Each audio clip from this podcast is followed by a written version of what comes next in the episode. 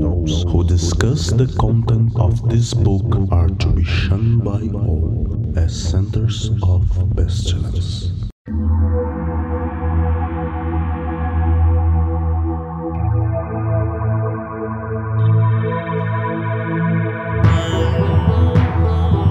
Olá, crianças do abismo! Está começando mais um Foco de Pestilência, o seu podcast sobre magia, iluminismo científico e outras esoterices. Eu sou Flávio Watson e hoje estou aqui acompanhado de uma mesa diferente da tradicional. Tenho aqui a presença de Eduardo Regis, voltando ao programa, que já gravou com a gente outros assuntos. Então, eu tinha que falar uma coisa inteligente ou interessante agora, mas eu não tenho o que falar. Então, olá, boa noite, bom dia, boa tarde, sei lá. E vamos que vamos. E temos hoje aqui também a nossa convidada especialista da noite, Gisele Marques Câmara. Boa noite a todos, grande prazer estar aqui falando da coisa que eu mais gosto, que é o Egito. o Foco de Pestilência é um projeto do CALEM, Colégio Adlux et Nox, uma moderna escola de ocultismo preocupada com a divulgação do iluminismo científico no século XXI.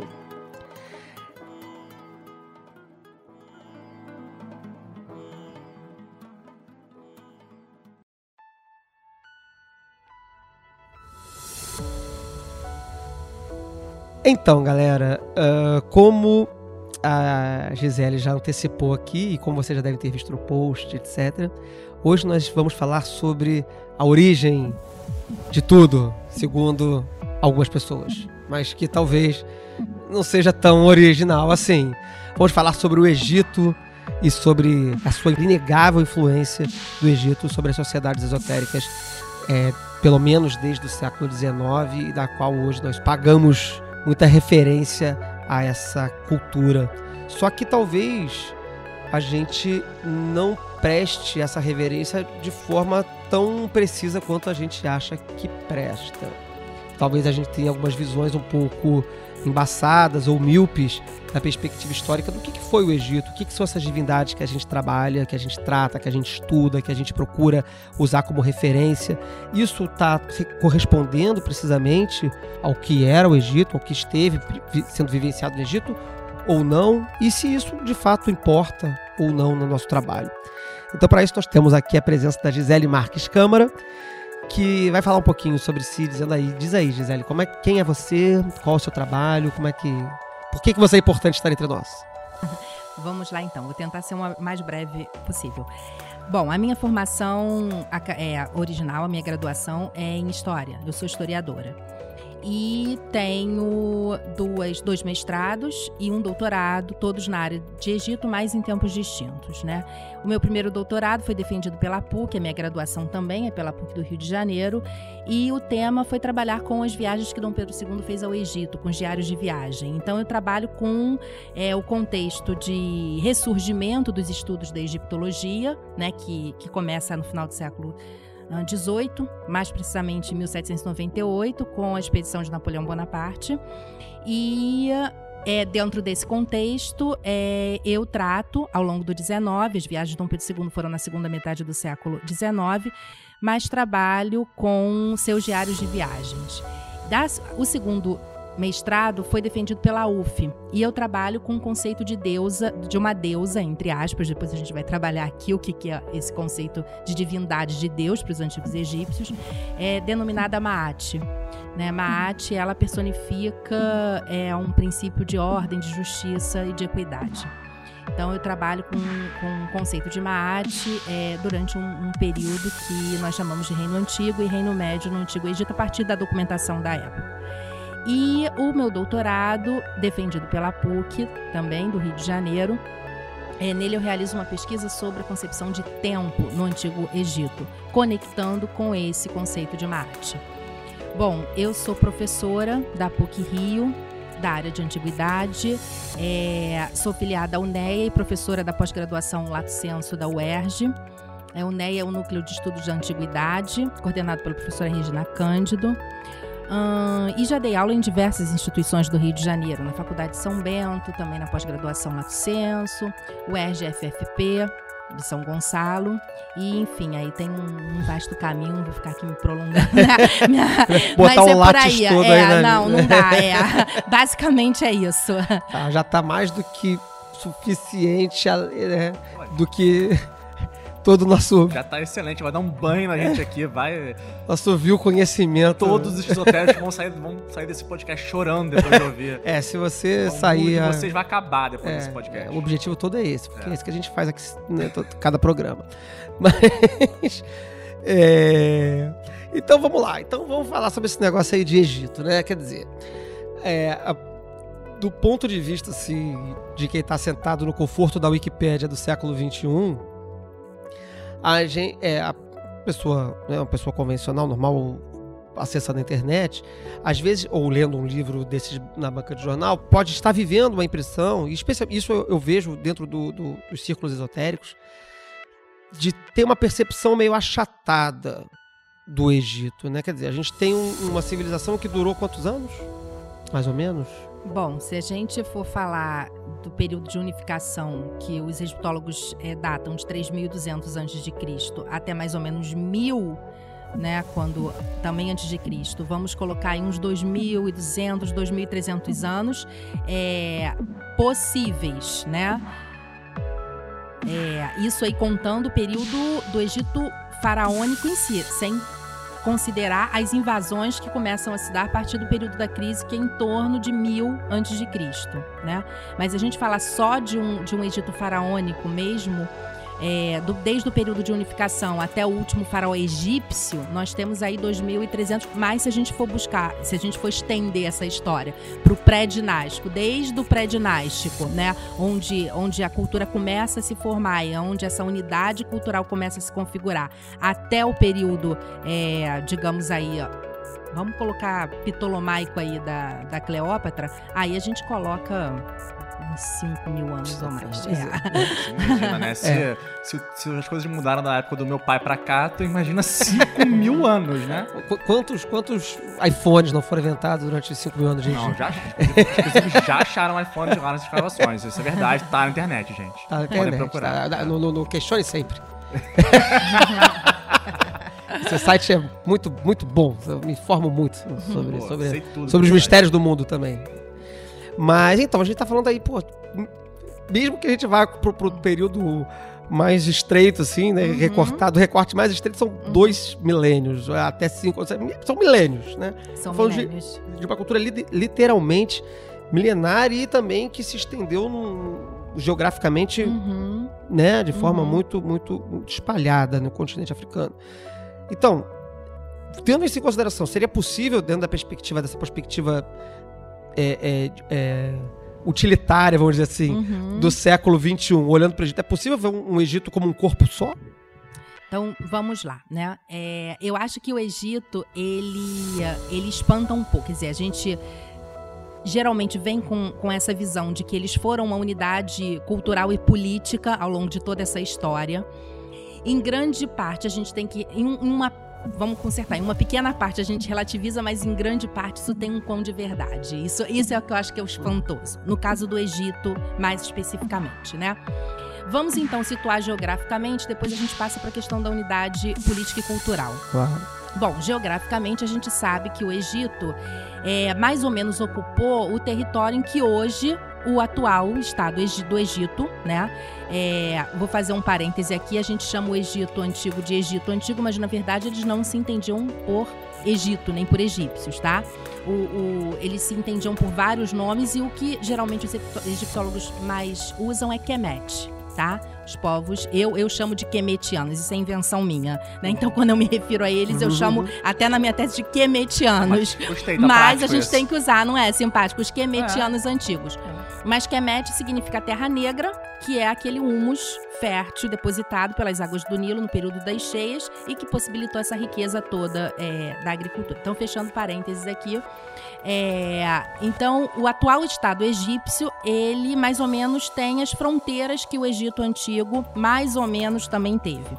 Então, diríamos que as cidades egípcias que se desenvolveram que desenvolveram essa unidade cultural e política, elas se estendem desde é, de onde mais ou menos hoje é a cidade de Assuan, isso fica, aí tem que ver no Google, não sei bem, mil e poucos quilômetros ao sul do Cairo, tá? Quase fronteira com o Sudão. E vai descendo, né? A gente fala descendo porque o fluxo do rio ele é de sul para o norte, ele deságua no mar Mediterrâneo, né? Então ele vai é, é, descendo o fluxo ou, é, ou, ou, ou, subindo, como a gente chama, o rio Nilo até uh, o delta, que é a região que, se, que deságua. Então, todas as cidades do Egito Antigo, elas estão localizadas às margens rio, do rio, por uma questão óbvia, a gente está falando de um meio de deserto, até as cidades atuais também estão na margem, exceto Fayum e um outro oásis povoado, né? Siwa e uma outra parte, algumas outras partes e também na região do delta do Nilo. Então a gente pode definir as fronteiras geográficas mais ou menos dentro né, desse, desse quadro. É óbvio que em questões, por exemplo, do, do, do, Reino Novo, né, ou às vezes é chamado de Império Novo, eu não gosto dessa palavra de império, porque os egípcios não eram um povo imperialista, não eram um povo beligerante, tá? Mas é óbvio que mais ou menos em torno, sofreu invasões, mais ou menos em torno de 1500, 1400, o Egito teve que organizar suas forças de guerra por uma questão de, de avanço, de crescimento e poderio de povos da Ásia Menor e do Oriente Médio em geral, né? É, e, portanto, criou é, postos avançados tanto ao norte quanto ao sul. Mas nós não podemos qualificar os egípcios como um povo imperialista porque eles nunca foram. Né? Toda a preocupação de guerra, o esforço de guerra, é, se deu em função da necessidade de uma proteção das suas fronteiras por uma questão de sobrevivência né? Mas não foram povos conquistadores. Então, mesmo não se tratando aqui de quebrar nenhum mito, eu já estou tentando quebrar isso, uhum. porque os egípcios, né, muitas vezes eram vistos, principalmente como a Bíblia, às vezes, né, a tradição bíblica pinta, eles não eram povos beligerantes, nunca foram. Muito pelo contrário, eles tomaram aí umas pequenas surras ao longo da história de, de povos nômades como os Ixos, que eram infinitamente menos organizados, mas que tinham uma técnica tosca de guerra que era muito mais superior aos paus e pedras que eles usavam nas guerras, né? Então eles foram aprendendo a se organizar para poder manter as suas fronteiras é, é, seguras, né? Então é isso. Então a gente pode falar mais ou menos dessas fronteiras que vão se estender cerca de mil e mil duzentos quilômetros ao largo do Rio Nilo, do delta a quase chegando ao Sudão atual, e que ocasionalmente, em períodos de avanço de outros povos, foram criados postos avançados. Tá? Mas o Egito antigo, as cidades-estados mais significativas, elas vão estar circunscritas mais ou menos nesse, nesse perímetro né? E o que, o que nos é, é, espanta, né, até como, como historiadores e, e, estudiosos, é que o Egito, de fato, pelo menos aí até onde eu digo, mil antes de, de Cristo, após esse período, o, sofre, o, Egito vai sofrer uma, uma desintegração das suas instituições, quer dizer, uma crise institucional que vai dar margem à invasão de outros povos até esse período, a gente pode dizer, e do período possivelmente onde teria ocorrido a unificação, depois eu falo da unificação à parte, né, em que os egípcios datam, o que, perdão, os historiadores datam de 3.200 a.C., então nesses 2.200, 2.300 anos, a gente pode dizer que os egípcios mantiveram sim, ou buscaram manter, uma coerência né? É, no modo pelo qual eles transmitiram suas, sua, sua identidade, suas é, tradições culturais e no modo pelo qual também eles se organizaram politicamente. Tá? Então, é, se a gente for pegar esses é, 2.200, 2.300 anos de história, a gente vai ver que, de fato, é, muito pouco se alterou dessa ordem social, dessa ordem política e dessa ordem cultural. E isso, pra gente, é muito chocante e por questões óbvias, porque nós vivemos o um modelo social da mudança, né? Então, é, nós vivemos o tempo da mudança, o tempo da transformação constante. Não que essa, né, que, essa, que essa transformação não pudesse ocorrer em determinadas sociedades em dadas épocas. E aí a gente volta à antropologia, Levi-Strauss, sociedades frias, sociedades quentes, né? Sociedades frias, aquelas que durante milênios e séculos basicamente não alteram suas estruturas, né? É, sociais e políticas e econômicas, sua forma de sustentação. E a gente tem sociedades quentes, que são essas que se transformaram né, como é, o, as sociedades europeias e transmitiram esse modelo né, cultural para os países que foram colonizados por elas. Então, é, eu acho que o choque estaria que, por exemplo, quando a gente pega um modelo desse é, de Levi-Strauss e a gente olha para um, uma tribo indígena, é fácil, talvez, né, por ser um, sociedades pequenas, isoladas, compreender que um modelo é, é, é menos complexo ele possa perdurar tanto tempo, é porque dada a tradição oral e, e, a tradição cultural e identitária, né, sofrer pouca influência de outros povos, né, e conseguir manter aquilo ao longo de muito tempo. E no caso do Egito isso espanta, porque o Egito era uma sociedade complexa, né? Era uma sociedade que devia ter uma população de um milhão, um milhão e meio, a gente dois milhões, a gente não sabe muito bem mensurar ou mais, né? Mas com uma estrutura é, é, institucional muito bem é, gerida, gestada, porque foram né? Imagina, a gente pega mil quilômetros ao longo do, do Vale do Rio Nilo e, e, tudo aquilo funciona tão bem, a arrecadação de impostos funciona tão bem, né? E as grandes construções e o controle dos, da, da, das águas do Nilo. Então, era uma máquina burocrática muito eficiente. Então, a gente pensar numa sociedade com tamanha complexidade, uma sociedade que estava conectada comercialmente com outros povos do Oriente Médio e do Mediterrâneo. E mesmo assim, ela manter uma unidade política e cultural, né? Apesar apesar de tentativas de, de, de invasão de durante tanto tempo, isso é muito espantoso. Mas isso de fato se deu no Egito. Uhum. Né? E, e, a gente vê que mesmo ao longo da história do Egito, é, quando algum tipo de, de crise interna ou invasão externa tenta desestruturar essa ordem, imediatamente, né, existe uma reação é, dos sacerdotes templários, existe um, uma reação da intelectualidade, né, e, e, de alguns outros setores sociais no sentido de não, vamos voltar à tradição, vamos manter a nossa coesão, porque é no passado, é no mito, é na estrutura a partir da qual toda, toda a sociedade se organiza, é que está o nosso modelo né? Então, é, de fato, o Egito, ao longo de todo esse, esse, esses séculos, é claro que a gente, eu estou aqui falando de uma forma muito generalizada, né? Mas é só para vocês sentirem que, que existe um tanto de verdade nisso, que claro que a Wikipédia não fundamenta, né? uhum. né? A Wikipédia joga aquilo, não fundamenta, mas se a gente, por exemplo, for analisar o, o Egito Antigo comparando as cidades-estados gregas, ou até mesmo um período micênico, né? Que não existia nenhum tipo de centralização política, que não existia nenhum tipo de. Existia uma unidade cultural que se dava pelos costumes e pela língua, né?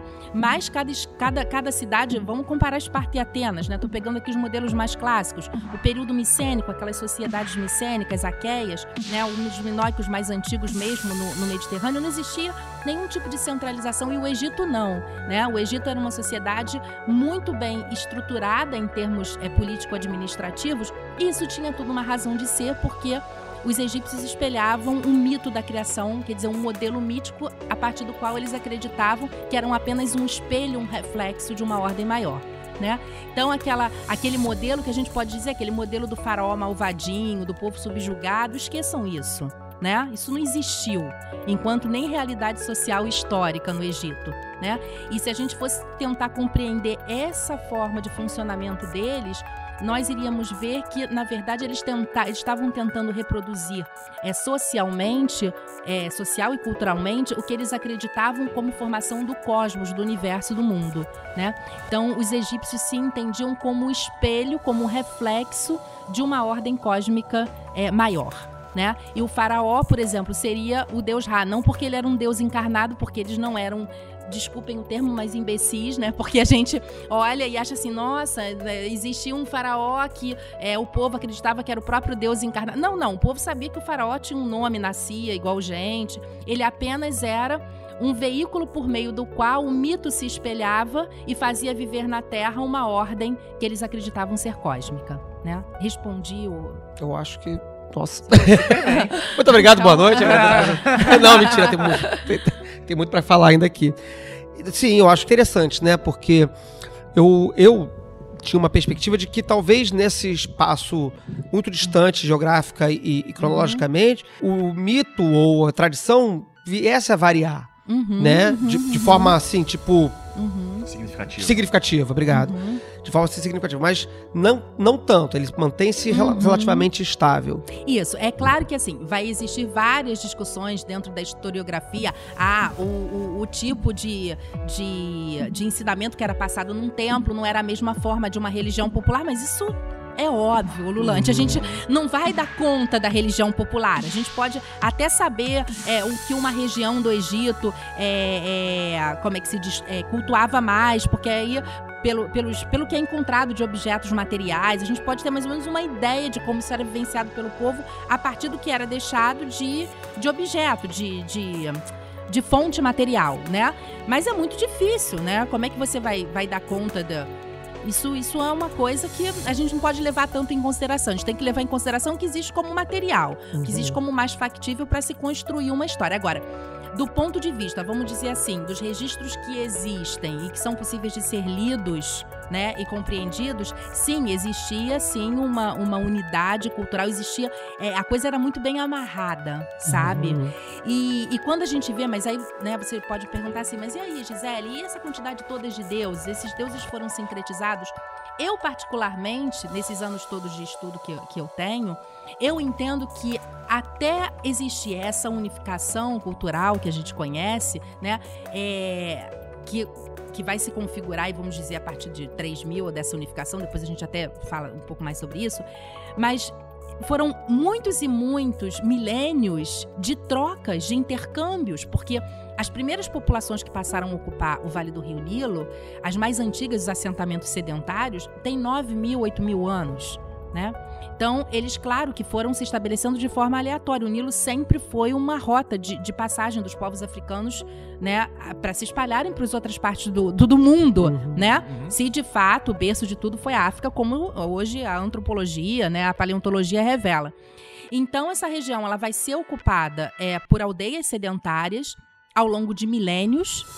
E essas trocas culturais, o próprio Rio Nilo foi um fator de, de interligação cultural, né? Porque é um rio navegável e então esses povos estavam em, em constante contato, né?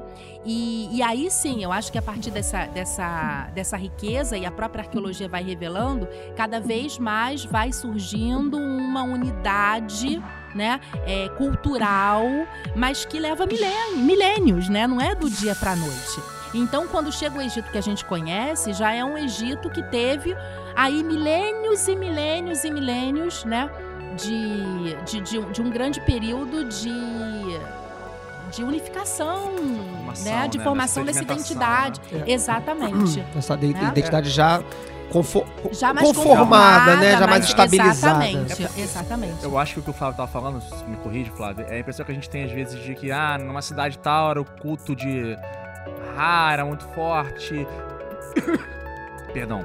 E aí o mito de criação de Heliópolis, sei lá, era aquele mito lá do deus solar que cospe, tem dois deuses, ou se masturba, sei lá, tem, tem variações. Uhum. E já o mito de criação de, de, sei lá, de Mênfis era outro, porque a, a deidade local era outra, e isso dá uma impressão. Era isso, mais ou Hum, menos? Sim, sim, sim. de, que, de que, na verdade, é, havia uma variação, dentro dessa variação Uhum. não havia necessariamente uma concordância. Uhum, uhum. É, o que eu, eu, eu- sempre imaginei como bastante plausível, né?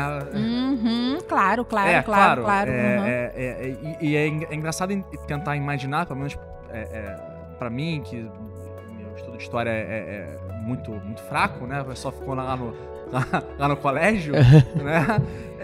Como que dentro dessa, dessa, dessa, eu vou chamar de confusão, mas não é pejorativo, né? Dessa, dessa, dessa confusão, como é que conseguia ver essa manutenção dessa identidade, né? Já que o cara do ali do lado, e- ele era meu vizinho e ele falava que a parada era diferente. É, E na verdade não era nada disso que acontecia. Quer dizer, a gente tem uma visão historiográfica muito Uhum. distorcida, né?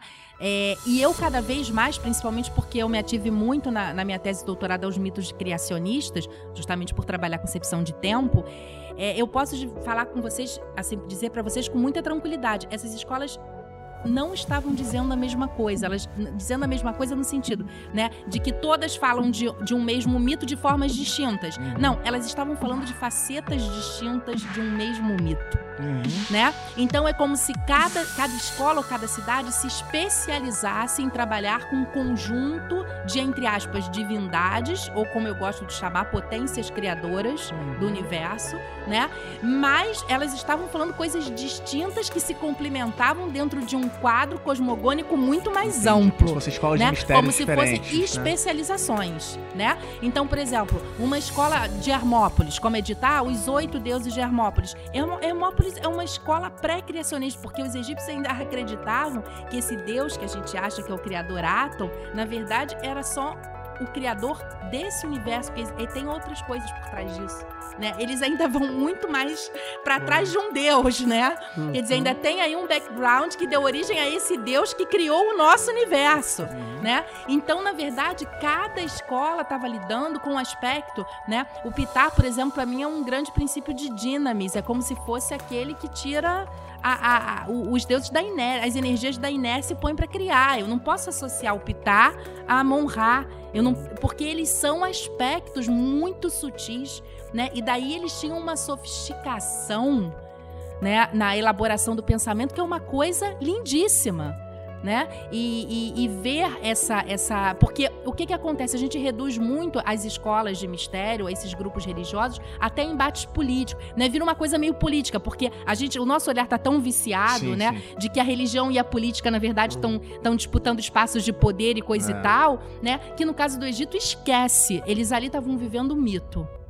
Né? Eles queriam viver um mito e cada um vivia um mito e cada escola se especializava em uma coisa, como se fossem universidades que se Uhum. e, e, de fato na, na, na- parte prática, digamos assim, material, isso acontecia, né? Então, por exemplo, a escola de Pitá é a escola, digamos, dos, do- do- dos pitagóricos, depois futuramente, né? Pitagóricos provavelmente vem de Pitá, né? Vem da escola de mistério de Pitá. Uhum. Então eram os matemáticos, eram os geômetras, né? O que hoje em dia se chama de geometria sagrada, né? Na, na esotérica. Então, a geometria sagrada é de Pitá, é o matemático, é o verbo, é o arquiteto, é o organizador, né? Para mim é o grande princípio da dinamis de todo o universo, né? É, e outros deuses estavam associados a outras áreas, né? É, então, então a gente tem que olhar para esse quadro como um quadro de complementação e não de fragmentação Uhum. de visões e de.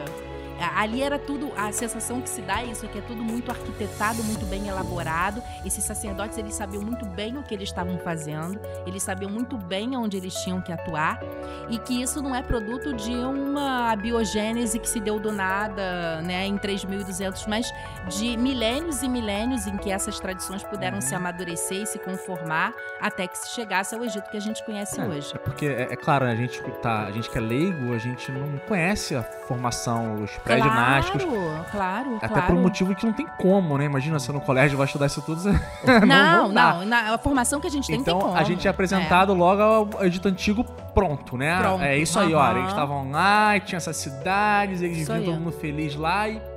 Pô, mas É. Mas e o que tem por trás, né? Como, é, né? É, é, é, é. como, né? É. Muito interessante é, é, esse pequeno vislumbre que a gente tá conseguindo ter agora de como é que essa coisa Uhum. é, se formou, né? Bem, bem legal. É, a, a homoge- a homogeneidade, se pode ser dita assim, né? isso, aham, Como isso. ela, ela é um. Tem, uma, tem um antecedente, né? Tem uma razão Ela de estar tem, ali. exatamente. Quando ela já chega ali pronta, como a gente acha que ela tá, já teve Uhum. muito e muito tempo Já maturou de, ali, né? de- Exatamente. Maravilha. Eu vou ser um pouquinho da pauta Sai, vai, Pra seja fazer uma feliz, pergunta seja aqui. feliz. Eu acho que algumas pessoas vão ficar felizes. Na verdade, não é sair da pauta, não. É dar um passinho pro lado e depois a gente seguir para outro caminho. Lá vem, lá vem. É que a gente falou aqui de deuses, deuses, deuses, deuses, mas teve um período. Não, eu sei que a palavra monoteísta vai ser errada, mas teve um momento, né? Mono alguma coisa. Monolatria, monolatria. Monolatra no, no, no, Eu, no eu vou, eu, vou, eu vou falar uma coisa pra vocês, assim, em primeira mão, assim, que a minha Opa. tese é, assim, Quem, que quem? eu ainda nem levei pra nenhum congresso internacional, mas isso vai dar uma confusão, vai dar um furdúncio que eu nem sei. Bom, enfim, mas eu, ó, primeira mão. Isso só Tá. foi tratado pela minha banca e assim, primeira mão, primeira mão. É, vamos lá. Quanto tempo que eu vou ter pra dar essa resposta? Dez minutos? Sei lá, pode ser. Não, Não porque para. assim, eu vou ter que fazer umas desconstruções pra gente chegar ao monoteísmo. Primeiro, a gente, eu, eu, quer- eu queria tratar esse conceito de monoteísmo e politeísmo, Aham. né? Vambora. Que Beleza, foi um que conceito tratado, vamos lá, é, vamos ir- primeiro vai, vai, vai, vai, engatar com, com o que vem depois aí, É. vambora. É, vamos lá, vamos acabar com isso aí, porque isso aí também é uma construção do 19, né? É, eu tenho horror a esses conceitos. Eu acho que isso não pode mais ter, se tratar hoje um cientista social, um antropólogo, um historiador assim, não deveria usar mais esses termos, porque a gente tem que, tem, tem que tentar compreendê-los a partir do, da sua cosmovisão e não criar categorias explicativas e tentar encaixar uma sociedade se ela é isso, se ela é aquilo, se ela, Uhum. né? É, não que isso em algumas, né? É, em algumas e- questões não. Isso é o que a ciência faz, né? Cria categorias e Ex- encaixa é as coisas. isso, exatamente. E muita coisa fica escrota. Exatamente, exatamente. exatamente. Aí isso é uma cosmovisão exatamente criada pela ciência Sim. que tenta dar conta de uma coisa que não é ciência. Aí não dá certo, né? Não, não dá certo. Não dá certo. Mas eu acho que, graças a Deus, né, a gente já tem aí uh, um tempo de caminhada nas ciências sociais e humanas, ainda que as pessoas ainda defendam, claro, que, que as áreas de humanas possam ser ciências, eu tenho aversão a isso. Né? Para mim, história não é ciência, para mim, Uhum. né? Mas ainda há quem Esse- defenda. Esse, e... esse é um debate que, que a gente já teve em outros âmbitos aqui nesse podcast já algumas vezes. Se vocês quiserem, é eu dou um. Eu, eu science, aqui. soft science. Isso Não, é um olha só. muito doido. Eu- né? Eu, eu tô, eu tô na- A gente teve um programa, a gente já falou sobre isso ao vivo já algumas vezes recentemente. A gente gravou um programa, quando o podcast começou lá atrás, sobre magia e ciência, que a gente gravou com o Razel e tal. Que esse programa foi publicado porque tivemos vários acidentes de percurso com a gravação, programa etc. perdido. Sabe aquela Mas- programa perdido? é, o programa perdido. Nossa. E desde então, a gente já tentou regravar esse programa umas duas vezes, nunca sai. A gente vai tentar de novo fazer essa gravação. A gente bem. chama Beleza. Pra bem. falar sobre essas perspectivas históricas. E aí a gente chama o Razel de novo, e aí a gente faz Isso, uma. exatamente. Vai, pra discutir essa. Porque a gente chegou a discutir isso. Psicologia é ciência? Não sei. História é ciência? Tem gente que diz que não, tem gente que diz que sim. Rapaz, Ciências sociais. Isso é uma pancadaria. isso É, uma pancadaria. É, isso, Mas a gente- a gente mas discute. assim, eu já deixo aqui bem claro para que não haja dúvida de quem esteja assistindo, ter algum conhecimento de causa, que eu parto do pressuposto que história não é ciência, ponto. Ponto. Ponto. Ok, vamos partir daqui. Beleza, Bom. gente. Então, não adianta crita- criar categoriazinhas, porque se eu começo a fazer uma pesquisa a partir de muitas categorias, grande parte do, do que eu posso extrair dali, né, de verossimilhança, vai por água abaixo. Então, essa questão do politeísmo e do monoteísmo está muito vinculada ao modo pelo qual né, a, a egiptologia e todas as, as grandes áreas que começam a estudar a antiguidade a partir do século XVIII vão estar fundamentadas. Né? Então, partindo sempre é, do modelo político, social, religioso, né, é, ocidental, então do cristianismo, estou falando aqui de uma maneira muito genérica, até, mas partindo da- da- das religiões de tradição judaico-cristã, partindo dos modelos políticos que se tinha na modernidade, então tudo se cria a partir do que já existe como realidade social, política daqueles homens do século XIX, né, europeus. É, eurocentrismo puro, né? Eurocentrismo. É. Bom, então é nesse contexto que os termos surgem, monoteísmo associado, né, à, à ideia de um Deus único por conta do judaísmo e do, do cristianismo e todas essas religiões que passam a ser estudadas por esses é, é, é, intelectuais que olham para aquela quantidade né, absurda de deuses e dizem todos, né, todos esses deuses, é, na verdade eles têm a mesma proporção, a, a Grécia também, né, toda a mitologia grega, enfim. Então classificam por oposição, é, chamando de politeísmo. Bom, esquecendo esses dois termos, o que, que a gente, o que, que eu posso dizer de Egito aqui para a gente chegar aqui a Nathan, tá? É, os egípcios, eles acreditavam na existência de, de muitos, de, de pelo menos de alguns universos ou de algumas realidades. Então, quando a gente fala em deuses, na verdade, o termo Deus é um termo usado totalmente. É, é, é, é usado, como é, que eu, como é que eu posso dizer? Não existe nenhuma correspondência semântica na língua egípcia à palavra Deus. Né? Então, uma palavra que foi empregada, essa palavra que eu estava tentando buscar, ela foi empregada de uma maneira totalmente arbitrária, né?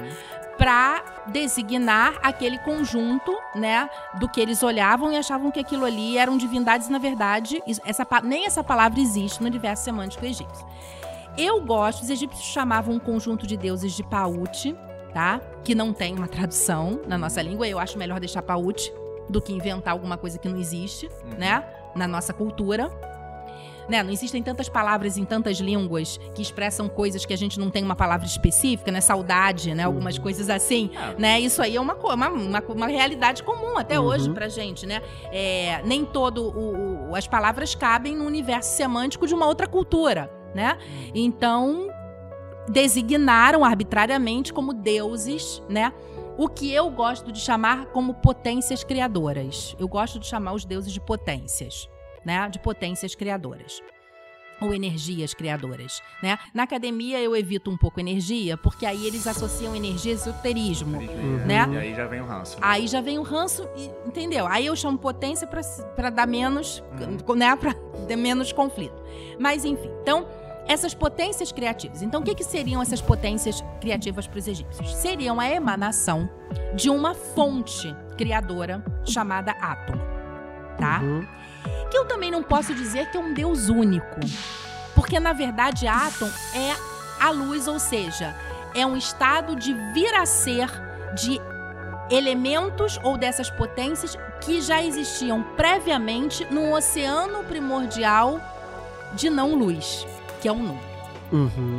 Então, assim, é uma visão criacionista bastante complexa, que não se encaixa em nenhum modelo tosco de Deus único ou, de, ou, ou, ou, ou E a ideia de Deus né? eterno, né? Um Deus que autocriado, né? Da, da perspectiva cristã. não- da perspectiva cristã, porque a gente não pode trabalhar com uma concepção de tempo linear no Antigo Egito, né? Até o que eu defendo como tese é que, na verdade, esses tempos, todos os tempos se sobrepõem. Existe um- uma grande presença, né? Um tempo presença, né? Que é o tempo Neré, a partir da criação, porque antes da criação não tem nem tempo. E eu tô dizendo aí criação a partir de Átom. E esse Deus criador, que seria Átom, na verdade é, um- é uma bola de luz que indiferencia essas potências que estão na escuridão do Nu.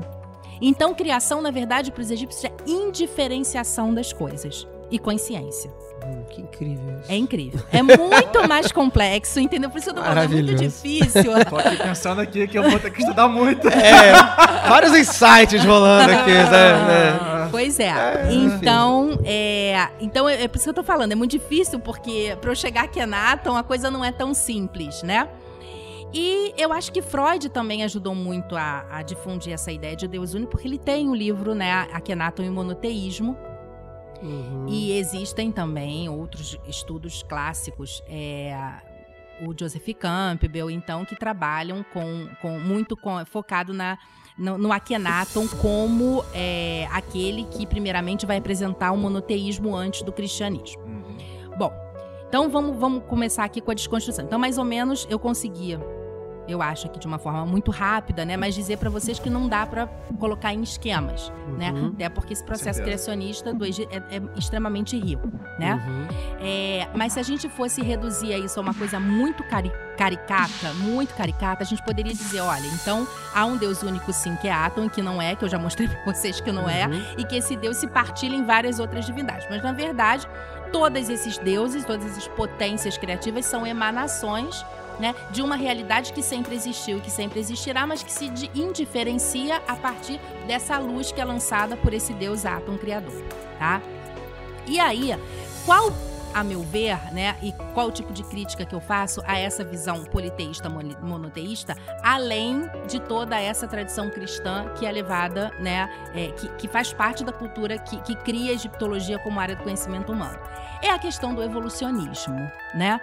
Então, sempre a perspectiva que se, que se é, que se é construída a partir da história, e isso ainda é uma realidade, tá? A partir de toda a crítica que existe desde o final do século XIX, isso ainda é, muito, é uma realidade muito, muito grande dentro das, das academias, né? De olhar para a história sempre de uma perspectiva evolucionista. Então, assim, antes de se configurar Jesus Cristo, né, é, é, é, pregando uma realidade distinta, um Deus distinto, judeus antes, né? Depois Cristo, de um Deus único, tem que ter uma origem para isso, né? Porque Hum. a perspectiva que a gente olha para a história é sempre numa perspectiva de- de, do- do- linearidade. E do ápice da. da- E da- do ápice, é, exatamente. Tem que ter uma coisa pré que justifique depois o surgimento dos judeus, de Deus. Aí vão dizer todas as fantasias, né? Que os judeus beberam em Akhenaton, né? Que os Uma progressão judeus. de alguma coisa, né? É que nem a Exatamente. galera olha pros índios, a gente já falou, os índios estão na- no, no paleolítico ainda, sei lá. É, aquela gente, coisa absurda. parem com isso, tá? Os índios estão lá na dele, deixa eles em paz. Eles estão que nem a gente. Exatamente. Deixem os índios em paz. Por quê? Porque isso faz parte de um modelo de tempo, né? E aí a questão toda se volta ao tempo, né? A nossa maneira de viver o tempo, o tempo da modernidade, é um tempo linear, as leis de Newton, né? Uhum. Então é um tempo linear. Nós vivemos culturalmente, o, o- o Newton só estava ali espelhando uma sensação de tempo, e a gente acha que é tudo ciência e matemática, mas que na verdade é um modelo pelo qual os homens começaram a, a vivenciar o tempo, né? Os homens do Renascimento começaram a olhar lá para a antiguidade e dizer assim: olha, eles eram muito mais legais do que os medievais. Então vamos lá beber neles, porque aí a gente pode se transformar em homens maiores no futuro, né? E aí aquela metáfora antiga lá da Idade Média, né, do anão no ombro do, do- do gigante, de que a gente pode ver mais além. E a partir disso se criou uma sensação de que sim, de que o futuro pode ver mais além do que o passado. E, e a gente olha para o passado com essa perspectiva, né? De que esse passado ele foi menor, mas que ao longo do, do tempo que o homem foi acumulando todos os conhecimentos tecnológicos e científicos, lá, né? Chega-se ao ápice a ciência e que nisso tudo houve uma grande evolução, houve uma grande. Enfim, a gente tá vendo, né? Uhum. Vivendo É socialmente A que, gente- isso, que isso aconteceu, É. né? Porque tá tudo ruindo de novo, né? A nossa, a nossa regra é o desenvolvimento tecnológico, né? Exatamente. Quer dizer, o sempre motor assim. da nossa É história, sempre assim. né? Então lá os caras não, sei lá, não tinham motor eh, a combustão, então eles eram Não menos tinham- desenvolvidos. Exatamente. Porra. o desenvolvimento técnico-científico. Quer mole, dizer, né? e até É. hoje nem japonês com a high-tech consegue construir pirâmide. Então é uma coisa tão tosca, né? É, É uma coisa tão absurda, mas é né? porque foram os aliens. É, foram, é, foram Foi o pessoal lá do. de Orion. Foi de- vieram- é, isso, muito O bom. pessoal de Orion. Mas vamos lá, vamos Mas voltar. vamos lá, vamos voltar Vamos voltar aqui na. Tom, aqui na Tom, aqui na que era então quer dizer, é isso. é- é- O Akhenaton quer dizer, o judaísmo não vem de nada, ele tem que ter uma origem. Então vamos pegar Akhenaton e os hinos do deus Ra e vamos ver que Akhenaton acabou com todas as divindades, né? E que não existiu mais nenhum, só o deus criador. Só aquela mão, Deus aquela, aquela, Mandou aquela, fechar aquele todos só. os templos, tem- Mandou tem fechar essa, todos tem essa os ideia, né? templos, Tem aquela coisa. É porque eles- também tá na, na ilustração, se eu não me engano, também tinha coisa, questão de que ele queria aquele raulzinho com a mãozinha. com a cima, mãozinha né? que chegava, que aquilo é chu, e depois é, Uhum. a gente fala sobre isso. Mas vou tentar, é, vou tentar resumir o máximo. Qual é a minha defesa? O que, que eu defendo? Então, basicamente, o que, que hoje o senso comum, né? Ou no geral, no campo da, da- Tanto no senso comum, que é uma coisa muito mais, mais, mais singela, digamos assim, do ponto de vista acadêmico. O que, que se defende? Que o Akhenaton, sim, seria. É, alguns, algumas pessoas vão dizer, olha, ele, ele vai ser como Freud, né? Ou como outros é, intelectuais. Ele vai ser é, o, o- o prelúdio, digamos assim, de uma cultura que vai se desenvolver depois com judeus e depois, né? Ou vão dizer o seguinte: ah, ele é um, é um, um reformador porque existiu uma questão política, então se pega a história só do ponto de vista política. Existiu uma questão política entre as escolas de mistério, então ele rompe com, com, as, é, é, com, com os sacerdotes de Amon, e aí ele vai, cria Quetaton, uma cidade nova para poder vivenciar aquela religião de uma maneira nova. Gente, nada disso cabe naquela cosmovisão. Então, é, qual é a minha defesa de, de Aquetaton, né? Para mim, Aquetaton ele não tem nada de revolucionário, ele não tem nada de reformador, ele foi um grande conservador. Eu levei isso para minha tese, uma das pessoas que estavam na banca, é, que é uma amiga querida, uma professora querida, ela tem uma tese só sobre Akhenaton e ela parou, ela falou, Gisele, e eu coloquei isso na conclusão, a minha tese nem gira em torno disso. Ela falou, Gisele, eu vou ter que escrever a minha tese, caraca, eu vou ter que revisar tudo que eu sempre pensei de Akhenaton. Porque o, o que, que o Akhenaton faz? Nos mitos de criação, a criação, Atom, é, começa a partir da. Isso é a escola de Heliópolis. Ela começa a partir da partilha de Atom no princípio masculino e feminino, tá? E aí que as tradições eso- esotéricas podem chamar de Yin e Yang. Uhum. Então tudo começa dali.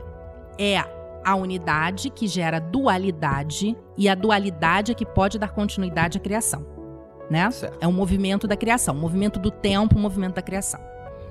O primeiro par de deuses, segundo a escola de Heliópolis, são Shu e Tefnut, tá?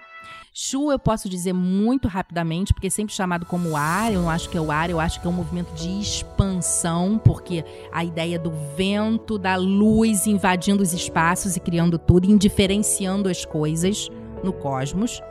E Tefnut, que é depois futuramente associada a Maat, Maat é um de seus atributos, mas que seria os contornos, seria o grande vácuo, seria o grande espaço, o grande ventre, né, por meio do qual essa luz se expande e que possibilita a indiferenciação das coisas, que é de fato a criação, porque tudo já existe, Uhum. entre aspas, Uhum. né?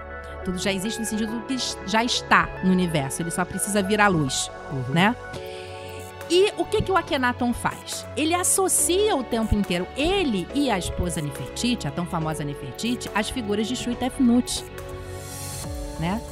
E quando ele escreve os hinos a Ra, ou a, a, a grande criador, né? É, ele em nenhum momento negligencia a presença de Shu e Tefnut. E, segundo a minha tese, todos os deuses que vêm após Shu e Tefnut são, na verdade, projeções somente desse princípio da trindade que se configura no início da criação. Uhum. Então, na verdade, ele não está sendo nada revolucionário, ele está sendo conservador, ele está voltando à origem do mito. Uhum. Num momento, sim, de crise institucional, de crise política, como se ele estivesse dizendo: olha só, vamos voltar à origem Uhum. porque é a origem do mito que está a fundamentação de toda a nossa ordem social, que é milenar. Uhum. Entenderam? Então, assim, é, é, é uma total.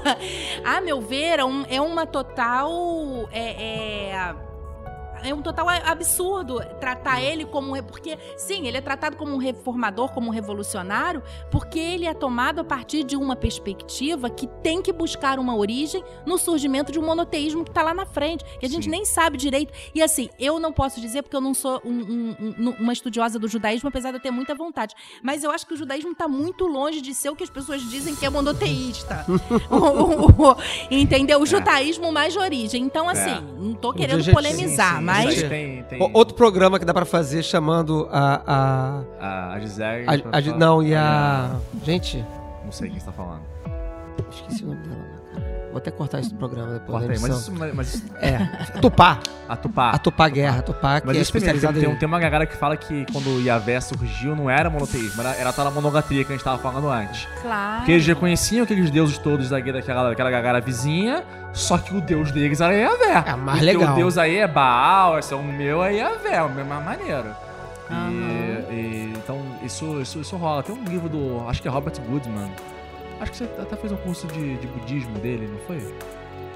Fiz. Ah, sim, Isso, sim. Não, um Robert Wright. Robert Wright. Robert Wright. Sim. Robert Wright. Fiz o, Que fiz o curso de, de, de budismo Título- e psicologia. Agora me fugiu, não vou lembrar. É, e eu acho isso muito. Então, pra mim, a Kenato não. Então, essa questão de que ah, o, o politeísmo, o monoteísmo surgiu no Egito, nossa, isso não, tem, não faz o mínimo sentido dentro da realidade em que eles viveram. Né? Isso são, são leituras, que é o que a gente está fazendo aqui, né? Tentando Uhum, desconstruir uhum, aí sim, essas excelente. visões, É. né?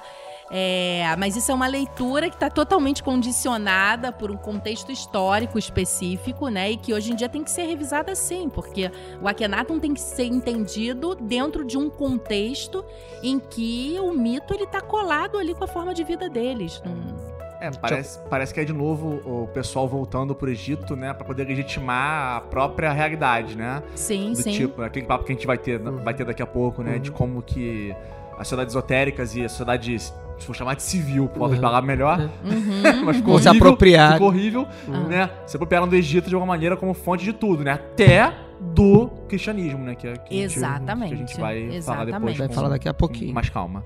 Maravilha. Então, fora esse, esse não soluço, que muita gente parece acha que é um soluço religioso, da, da- uma- monolátrico na, na religião é, é, egípcia. Então, não, não é, não teve, não, teve, não podemos entender isso dessa forma. Vamos, vamos falar então um pouquinho mais da religião, mas daquilo que todo mundo gosta, que é de gente morta.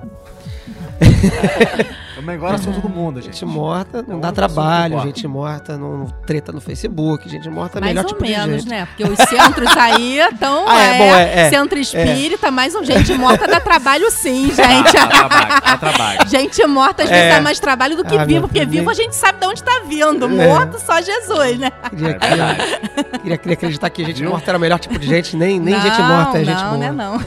Tá, é, então vamos lá. O, o- o Egito, ela, ele tem, assim, sempre que a gente vai pegar também, um, mesmo com parte do, do- do- do convencional, assim, né, da popular, né? Se a gente pegar um livrinho escolar de, né, sobre Egito, vai falar assim, o Egito era uma sociedade fúnebre, ou algo Uhum, do uhum, gênero, uhum. né? Vai dizer que a morte tinha importância capital na vida egípcia, no- na cultura egípcia, né?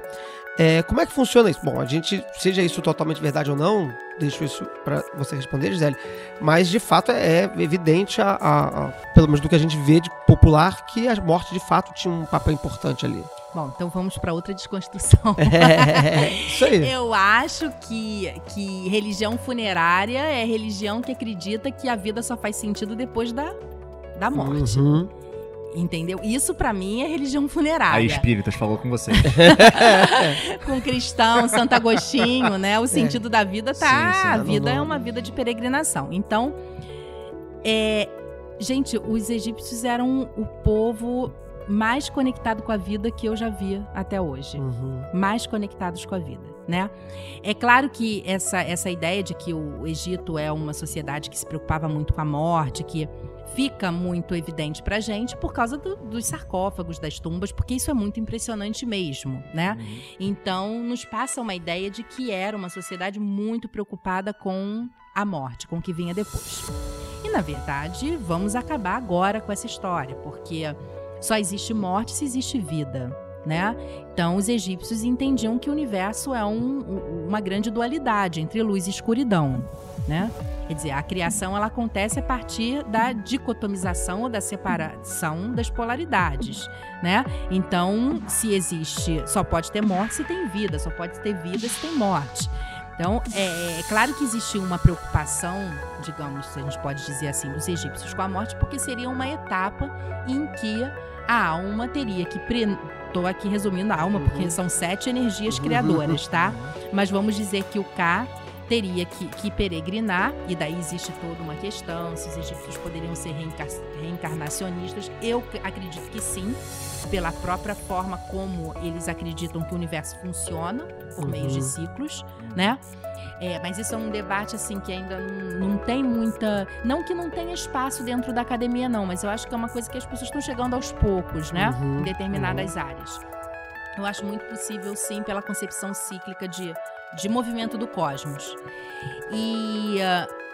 e os egípcios é, é então portanto a gente não pode a gente não pode dizer que eles eram um, um povo que acreditava que só depois da morte que que, que a morte de- deveria ser mais é, cuidada do que a vida de Uma morte seria uma vida de fato. né? a vida é a Uma- vida, a existência. E, e aí, é uma coisa, foi ótimo você ter falado vida aqui, porque eu me lembrei de uma coisa, né? Que eu, eu sempre falo isso. Vamos diferenciar vida de existência.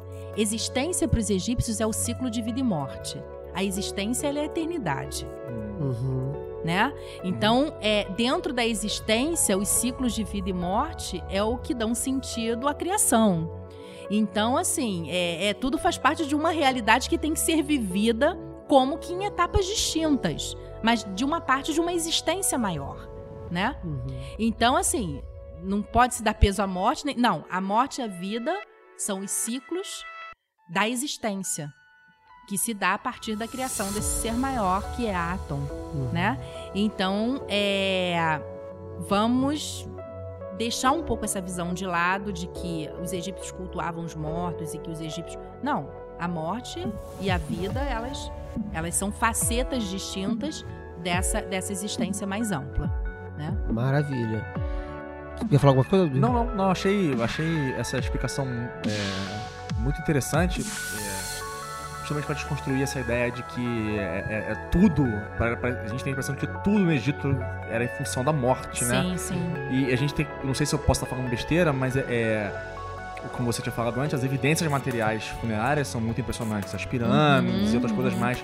Mas também é, é, são, são, de alguma maneira é, evidências materiais que resistiram mais até pela própria natureza delas, né? Sim, sim. Então a gente tem Ótimo muita evidência funerária. Ótimo, em comparação às aham. outras, e isso pode dar a falsa impressão pra gente de que os caras só pensavam em morte. Não, é porque, pô, tava na pirâmide, então tava lá naquelas cavernas, e isso resistiu melhor Ao à tempo. passagem do tempo. Então ficou mais, né? Isso, você falou duas coisas importantes aí, né? Eu acho que realmente é ter encontrado corpos preservados para os europeus do 19, isso foi uma coisa muito impactante, né? Acho que a gente não tem dimensão do impacto que isso causou para a Europa, né? Então isso já é uma coisa a se considerar e daí claro que vai existir todo um folclore, até porque o- a morte era um tabu, né, para Uhum. essas sociedades. Eu acho que a morte ainda é um grande tabu para nossa sociedade, né? Então, eu acho que isso, em primeiro lugar, ele vai ganhar um destaque espe- especial nesse imaginário europeu oitocentista, é, porque realmente a, a, a, a múmia por si só ela já é uma coisa espantosa, né? Uhum. Então, em primeiro lugar, assim, tem uma coisa muito, muito pouco filosófica e ideológica. É, é, o, é o medo da múmia, né? O que, que é isso, né? É. É um espanto. desconhecido ali. se- Exatamente. Não, aquilo você ali imagina, né? Os é- caras abrindo lá e vendo aqueles corpos, devia ser uma coisa uma terrível. coisa né? exata, como é que se Macabra, dura tanto né? tempo, É, exatamente. é. Então, é tão bem preservado, então eu acho que isso já é por si só um- uma questão é, impactante. E a outra que você falou, quer dizer, da durabilidade, né, Uhum. dessas tumbas e coisa e tal. No Egito existia uma diferenciação no tipo de material que era usado para as casas, para os palácios e para os templos e tumbas, né? Então, para as casas e palácios os eram usados tijolos de adobe com palha, né, como na, na Mesopotâmia, para as construções. E para os templos e para as tumbas era usado pedra, né? Então, assim, o adobe ele vai embora, como a carne, né? O símbolo mesmo da carne, do perecível, do transitório, né? E o que é imortal, ele tem que permanecer por milhões de anos. Né? Um dia desse eu estava vendo um, comentário, um documentário no Discovery, a NASA dizendo né, que é o material que mais dura é a pedra, né? É um material de mais durabilidade, né?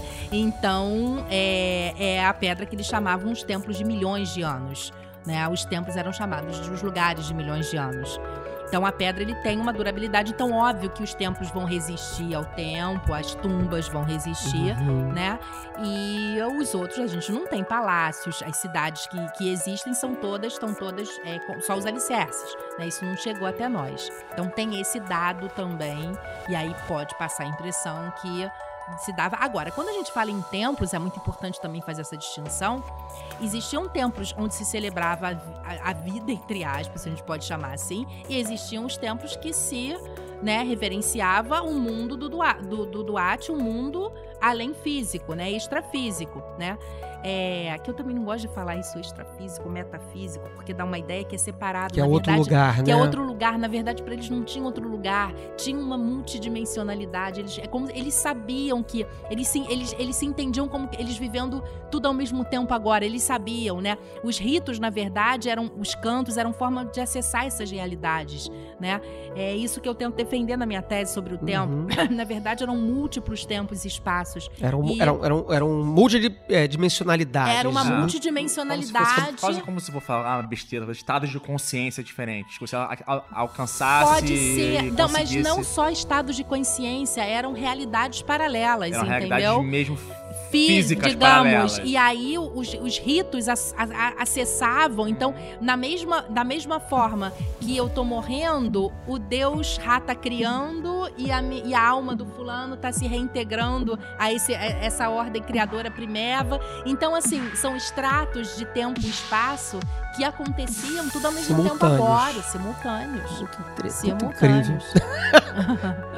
Rapaz, que treta. Então a gente não. É, então a gente não pode falar assim de que. Eh, Porque, né? Porque o Egito às vezes é falado de uma maneira tão, tão simplista, tão tosca, né? Porque aí Uhum. volta aquela questão evolucionista. Porque o homem pode construir a pirâmide, mas não pode pensar sofisticadamente. Isso pra mim é tão louco, né? Louco, né? O homem pode construir aquela coisa maravilhosa, mas não pode ter uma sofisticação Na verdade, é um pensamento super complexo que você tá falando. extremamente, é extremamente complexo, sofisticado. extremamente, um negócio. extremamente. Não, é uma- Né? é- é- especialmente porque ele é tão divergente da concepção de universo, tempo, etc., que a cultura judaico-cristã, europeia, Sim, ocidental, sim, etc. sim. traz com a gente já há séculos, que a gente é confrontado por essas ideias que às vezes são até difíceis de serem compreendidas se você não digerir aquela Precisa ideia. É. sentar nisso um tempo aí, né? É. ver uma... É, precisa em- descer a goela abaixo, porque Precisa assim, é, abaixo, né? porque não é, não é muito, muito simples, não. um pouco. Uhum.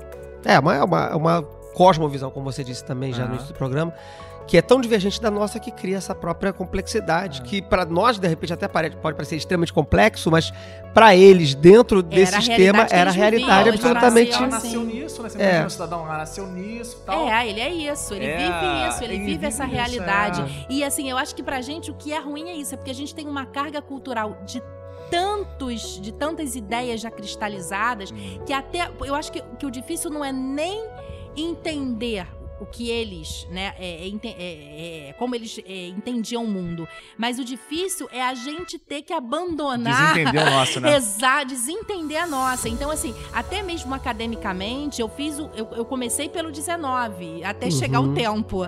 Uhum. Né? Eu fiz toda uma trajetória que eu fui aos poucos desconstruindo pra chegar a. Não, vamos tentar olhar pro tempo, porque. Porque para mim, isso é uma coisa né, muito particular pra mim. Eu acho que a coisa mais importante quando a gente quer entender o funcionamento de alguma sociedade é pensar a categoria do tempo, né? Porque o tempo é o que dá sentido à existência como um todo, Hum. né? E se eu compreendo o modo pelo qual uma dada sociedade é, é, entende o tempo, eu consigo melhor compreender como todas as instituições e formas né, de, de- de organização política, identitária, cultural, elas vão se moldar a partir né, do que, que eles tinham como valor e crença do que o tempo fosse. né? Então, eu, eu falei, eu vou trabalhar essa categoria do tempo, e aí por meio dos Uhum. mitos, né? Para tentar né, organizar e, e- e buscar outras perspectivas é, de um Egito que ainda está carregado aí desse evolucionismo de, disso tudo. Quer dizer, vamos jogar um Esse pouco positivismo, essa, desse- essa- é, essa- né? Vamos jogar um pouco aí isso fora e aí a gente pode chegar talvez a um Akhenaton conservador, né? E não E não revolucionário. Não, porque revolucionário é o máximo, né? Ainda tem, olha, não peguei É. ainda nem pelo, viés do Revolucionário comunista, né? É. Comunista não, é demais, mas assim, do né? revolucionário, né? É. Digamos, é. é. Não, mas isso que. Só. Isso que você. é, tá- a gente tá falando de a gente desentender a nossa, a nossa realidade pra conseguir é, compreender melhor uma realidade que é estranha, né? Que é uma realidade estranha pra gente, Uhum. claro. É, Você tem toda a razão. E, e- e uma coisa que você falou que me chamou a atenção sobre isso, mas mas um pouco antes, né? Foi a questão da língua, né?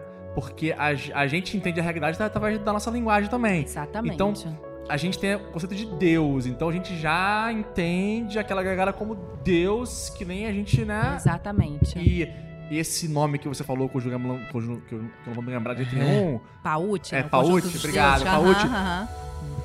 Sei lá que porra é essa. É. É Paute, né? É, aí chama de Deus fica fácil. Fica fácil entendeu? de transpor, Olha, né? gente, essa Fácil, coisa da, é. da língua é uma experiência tão engraçada, porque assim, claro que a gente sabe que uma língua é uma, uma, uma experiência de alteridade, que é aquilo ali.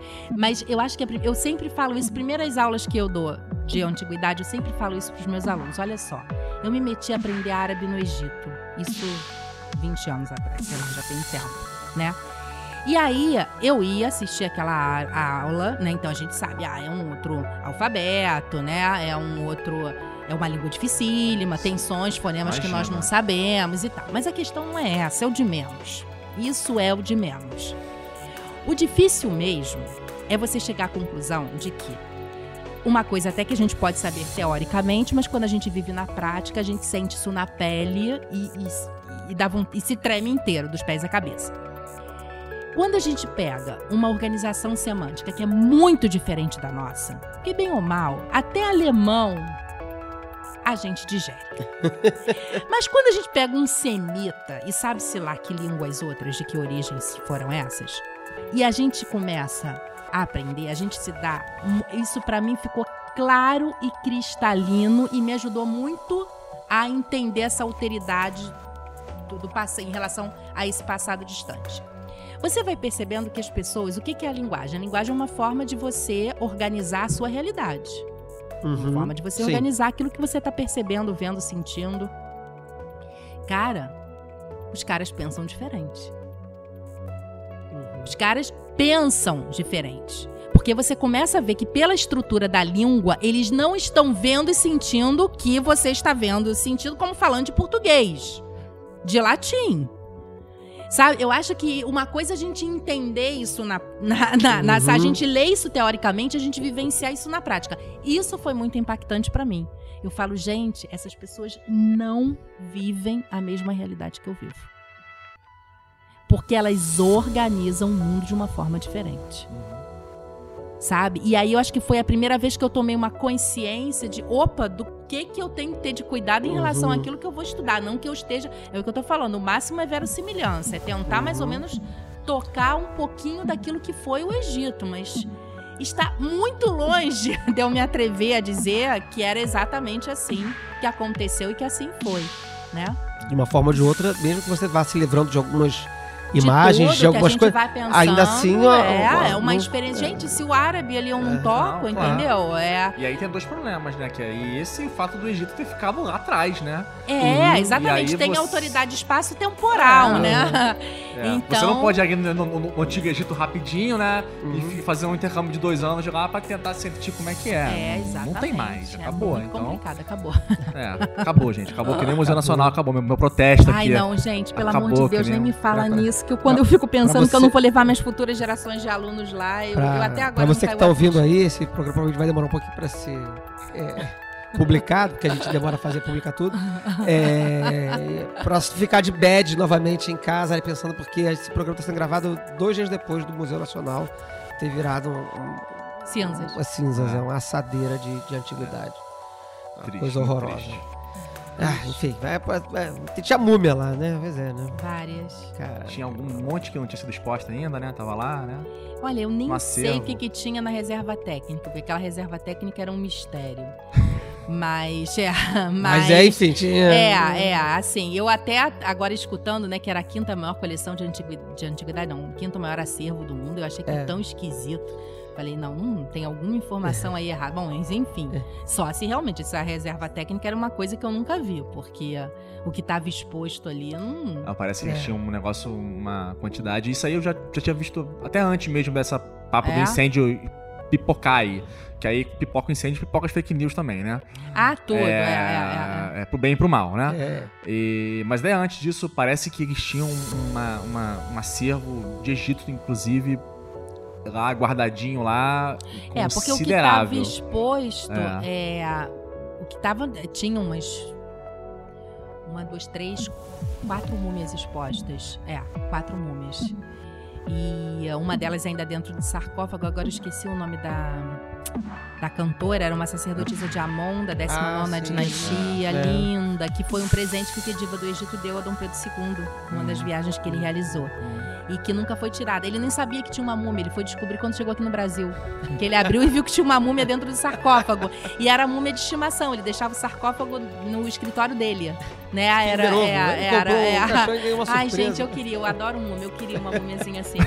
Em Mas. breve, com é, a privatização dos acervos, isso será possível por uma pequena bagatela de alguns milhares de bitcoins. Adota uma múmia, leva ela pra casa no fim de mercado semana. mesmo. É, adoro. Em breve, na- na- agora, Na já Deep Web era. mais próxima. Já era, né? Já era. Muito triste, gente. Mas então, vamos lá. É, de qualquer forma, nessa questão da, da, da multispacialidade do, do- do pensamento, da, da cosmovisão Aham. egípcia, há um, um evento que conecta de alguma forma essas multispacialidades. No caso, um desses eventos poderia se dizer que é o próprio fenômeno da morte. Poderia se dizer isso? É, é, a morte para eles poderia ter esse, o valor dessa transposição entre esses espaços? De- Sim, seria. A, é, a morte seria você passar de um, de um tempo-espaço para outro tempo-espaço, Sim. né? E aí eles, Não eles linearmente, eu faziam... quis dizer mesmo, assim. tipo, Não, sim, passar pra sim, esse outro- sim. E aí eles faziam a morte como um renascimento e até miticamente é, existe um, um texto que é- pode ser chamado de um desses textos funerários, como o Livro dos Mortos. Eu Uhum. depois explico exatamente o que, que são Uhum. esses textos funerários né? É, e que se chama o livro do Amintuat, que ele começa, o livro do Amintuat começa a aparecer, eu acho que na 17 ou 18ª dinastia. Bom, não lembro exatamente de cabeça, mas é Reino Novo em torno aí, vamos dizer, de mil. 300, ai depois eu posso estar até equivocada dessa, dessa informação, mas enfim, já é Reino Novo, é, assim, exatamente, lembrando- eu detesto data, sou a historiadora que mais detesta data, não que conheci nenhuma que gostasse. É. Vou te confessar. Ui, nossa, Nenhum, nem nenhum. eu acho, nossa Mas, mas só uma, uma observação que eu tinha pensado em fazer lá no Ah. início do programa e depois a gente foi falando, eu fazer. esqueci. É, quando a gente se fala de história antiga, a gente tá desacostumado a ouvir, não, isso vai por volta do ano de 500, é, 1300, é, isso é tudo antes de Cristo, né, galera? Vamos lá. Primeira coisa que eu entro em sala de aula e falo para os meus alunos, importante. Os egípcios, não, nó, peraí. Os egípcios eram tão antigos para os gregos da, poli, da polis clássica, né? Uhum. Século V, IV antes de Cristo, como os gregos são para nós, Olha aí. tá? então assim, a gente não pode colocar todo mundo no mesmo saco de gato não. Egípcio, romano, grego, não, não, não, não. Né? É, os egípcios são exatamente É, exatamente. Os egípcios eram muito, muito antigos para os gregos. Uhum. Né? Esses egípcios que a gente está falando aí dos reinos antigos faraônicos de fato. Né? Não no Egito Ptolomaico, na- nada disso. Be- Beleza, então, é, já que a gente chegou então nessa parte da funerária, é, o, o livro dos mortos, Uhum. né? É, ele. Como é que funcionava aquilo? O que, que era aquilo? Já que você falou que ia falar, vamos, Dos- vamos falar dos- dele. Dos textos, tá? né, dos textos funerários, Uhum, o que, uhum. que é texto, que- qual era a importância daquilo ali naquele momento, por que que o, o, o que que ele descrevia ali, né? O que que Uhum, acontecia ali? uhum, Tá. Bom, então, é, primeiro lugar, que é o que se chama de livro dos mortos não era entendido pelos egípcios como livro dos mortos. Se chamava, é, segundo as nossas traduções, do livro do vir à luz. Uhum. né? Então, é, para os egípcios, a morte era um segundo renascimento, tá? E aí, num campo de uma outra, podemos dizer, dimensionalidade, Uhum. que seria o Duat, reino de Osíris. tá? Uhum. É, bom, então isso, isso em primeiro lugar. Por que chamado Livro dos Mortos? Por uma questão óbvia. Porque durante um período da história egípcia, que é esse período do Reino Novo, né?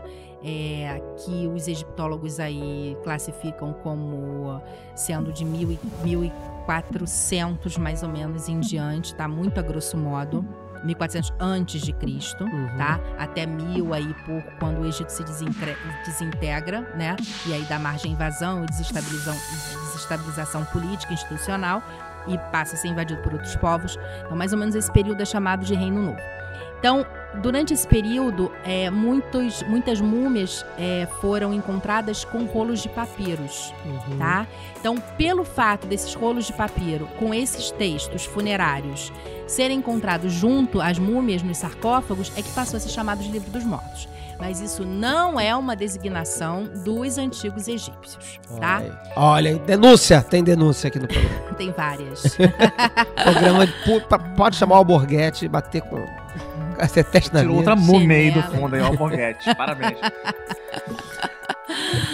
E, ah, na verdade, esses textos. Eu vou começar a rir aqui. É, pode rir, a gente passa rir, normalmente é. a metade dos programas É, rindo. pode rir, tem- tem- é, tem é, que a gente tá, é que a gente tá com visita em casa, a gente fica se comportando, mas. E a gente não tá bebendo hoje. então- Não, gente, por favor, assim, continue me tratando como visita, porque se virar papo de bar aqui, eu vou ficar rindo o tempo inteiro. Opa! Não vai ter programa Pega lá. nenhum, entendeu? Pega lá a cachaça, Aí vai lá. atacar aqui. Cadê o uísque? tenho uísque lá embaixo. Cadê o por uísque? favor. É, então. Comigo é ah, uísque, é, eu só bebo uísque, então, Então, vai fechou. bem. Fechou. Bebida, bebida Vamos lá. patrocinadora do. Mentira, gente, né? É, White Horse patrocinando. Mas vamos lá. E aí Ai. os papiros estavam lá nos E no- no- aí, nos o que acontece é o seguinte: o que a gente chama de textos funerários, é, que não são somente o livro dos mortos, isso é uma tradição que começa no segundo milênio antes de Cristo. Né? Uhum. Os papiros que são colocados junto às múmias é que é uma prática do Reino Novo, mas na verdade esses textos funerários já estavam presentes em estelas ou então em, em- em sarcófagos ou, ou em outros materiais, né? Ao longo de um período muito extenso da história do Egito Antigo, né? Então, é, por exemplo, os textos mais antigos que podem ser classificados como textos mitológicos ou, ou algo assim, porque religiosos eu nem gosto de usar essa palavra, Uhum, né? uhum. Mas que de alguma forma expressavam essa, essa visão de mundo dos egípcios, são os textos das pirâmides, são os textos mais antigos, que não estão nas três grandes pirâmides. As três grandes pirâmides não tem nenhuma inscrição, não existe nada. A única coisa que existem nessas três grandes pirâmides, que também não são as únicas no Egito, existem muitas outras pirâmides, Uhum. né? É, a única coisa que se tem é um teto pintado com estrelas. Somente isso. E um sarcófago de granito vazio, tá? Não tem nada disso. Não tem nada de textos nas paredes. Esses textos que nós chamamos de textos das pirâmides foram encontrados em pirâmides é, posteriores, de um período um pouco posterior ao que teria sido o, o período de construção das grandes pirâmides, 2600, 700 a.C Uhum. né? E foram encontradas em pirâmides chamadas as pirâmides de Unas, do faraó Unas. Então, e de vários Unas, né? Porque não é, não é só um. É, e é assim, essas pirâmides, esses textos seriam os textos funerários, entre aspas, né? Dessa categoria aí que também os arqueólogos criaram, né? Uhum. de textos funerários, que não são, é, segundo a cosmovisão egípcia, mas que os arqueólogos criaram, né, os egiptólogos, essa designação. Então, ele já vem de 2000 e tal, segundo milênio antes de Cristo. Né? E aí, ao longo da história do Egito, por diversos fatores, eles foram sendo impressos em suportes diferentes. O que, que são suportes? Estelas, sarcófagos, papiros, suportes de escrita. Uhum. né? Então, é, e aí os, os- os, é, egiptólogos classificam esses textos de diversas maneiras. O, os mais o mais famoso se tornou o livro dos mortos, né? O comumente chamado de livro de- dos mortos, que seriam esses livros que estão nos papiros. Uhum. Tá? E esses papiros estão no Museu Britânico, no Neue Museum, no Louvre e vários outros museus, em Turim, né? É, que são bem característicos, bem típicos da 19ª, 20 dinastia, tá? Uhum. 1200 aí, 1100 e pouquinho antes de Cristo. Agora, por exemplo, um, um- a múmia que nós perdemos, um dos sarcófagos que estava no Museu Imperial, né? O Museu, perdão, Museu Nacional da Quinta da Boa Vista. É, existia um sarcófago ali interessantíssimo. Se não me engano, é da 21ª dinastia, que foi um período já de decadência política, de crise institucional, é, onde é, por falta de talvez até de acesso a, a materiais, né, os, os, os sacerdotes não mais pintassem esses textos funerários nas paredes dos templos, como foi muito característico durante 18ª e 19ª dinastia no Vale dos Reis, em que aquelas tumbas maravilhosas que nós conhecemos dos faraós são faraós do Reino Novo, de um período, uma necrópole, de um período histórico específico, né? Aquilo não foi de toda a história egípcia. Uhum. Mas naquele momento, é, é, esses livros e tantos outros mitos, eles estão é, pintados nas paredes. No período posterior, em decorrência dessa crise que se instaura no Egito, né, essas- esses desenhos passam a ser é, realizados nos sarcófagos. Eles saem das paredes e vão para os sarcófagos. Até porque as tumbas, até mesmo de altos é, dignitários, passaram a ser feitas, é, passaram a ser coletivas. Uhum. Então, o mesmo espaço passou a ter várias tumbas. E aí a pintura passa para a tumba. E aí esses textos são. Então a gente perdeu um sarcófago precioso que tinha várias dessas passagens do mundo do, do, do, do Ate, né? Uhum. Impressos. E hoje os egiptólogos classificam esses livros funerários de várias maneiras. Então tem o livro. é, das duas. é, Ai, meu Deus, livro das duas cavernas, posso estar falando uma besteira aqui. Mas o livro do Amintuat, né, o, pró- o livro dos mortos propriamente dito, quer dizer, são uma série de designações a textos que estão associados a essa passagem que seria a morte, né, mas que foram produzidos ao longo de toda a história do Egito Antigo. Uhum. né? E aí seria isso, seria é, é como se fosse um guia ou um mapa que aí pode ser entendido tanto como um, um- um trilhar desse homem na vida após a morte, como pode ser entendido como um trilhar desse homem ao longo das etapas iniciáticas que ele vive em vida, Uhum. né? Esses, esses livros eram diferentes de acordo de indivíduo para indivíduo, eles tinham passagens diferentes. Exatamente, quer dizer, existia um, um- um conjunto simbólico, não existia dogma, então tudo não tinha que ser igual, né? Então, é, cada sacerdote, os sacerdotes aí, quando a gente está falando é, dos pintores, dos, dos- dos que produziam os- o- essa arte toda, eles eram. Eram homens iniciados, eram hom- homens que tinham uma formação espiritual, como a gente diz hoje, né, extremamente profunda, porque a arte ali é a mímese da alma. Então, Uhum. quando eles estavam transmitindo ali, quando eles estavam pintando, quando eles estavam produzindo os sarcófagos, quando eles estavam fazendo as pinturas no templo, eles tinham que ter um conhecimento, né, é, religioso, entre aspas, né, mas eles tinham que ter um conhecimento é, do mito, de- dessas potências, profundo. Né? Uhum. É aquela ideia, né, que, que se tinha até mesmo no- na Grécia Antiga de que o, a, a- ideia do artista, quer dizer, o artista, o escultor é apenas aquilo que extrai uma forma que já está ali presente, né? Uhum. Então, quando os egípcios eles iam retirar os materiais para fazer a construção das tumbas ou então para pintar as paredes, né, era todo um ato ritualístico, né? Eles iam até as pedreiras, escolhiam a pedra, escolhiam a pedra não, a pedra que escolhia eles, né? Uhum. E aí eles iam ver que tipo de material é, estava ali ressonando com a energia da pessoa que deveria, que ia ser ritualizada, e a partir dessa relação, que é uma relação de identidade com os materiais, né? Que não é nenhuma relação, eu digo, é uma relação, é, é uma. É difícil porque tudo a gente, a gente opera com a ideia de relação, né? Eu sou um, Uhum. mas o outro. O deles era identidade. É, é complicado isso até Uhum. pra gente. Mas de mimetismo, digamos assim, Uhum. né? A partir de uma relação de mime... Eles sentiam é, o que eles poderiam trabalhar a partir do que aquele objeto estava transmitindo Uma de informação para eles. um- É, porque, a- quer dizer, a nossa tradição, né, é, a partir da metafísica, ela vai dizer que a minha, a minha questão com o outro é uma questão relacional. Isso é Heidegger, aí é Uhum. filosofia, meu Deus, Nietzsche, eu não vou nem voltar lá. mas é, mas é, um- é uma questão de eu me relaciono com o outro, né? O outro é uma coisa, eu sou outra coisa diferente, e aí a gente cria uma Uhum. terceira coisa entre a gente. Mas quando eles iam buscar é, algum tipo de entendimento, porque quando eu vou criar um, um, um túmulo pro outro, quando eu vou criar um processo ritualístico, eu tenho que saber quem é esse outro. Eu tenho que ser, né? Então eles acreditavam que eles realmente eles podiam sentir aquele outro, se identificar energeticamente com aquele outro e a partir disso criar, produzir, exatamente. Deixa eu fazer uma pergunta pra você. É, a gente tá falando de múmia, textos funerários, individuais.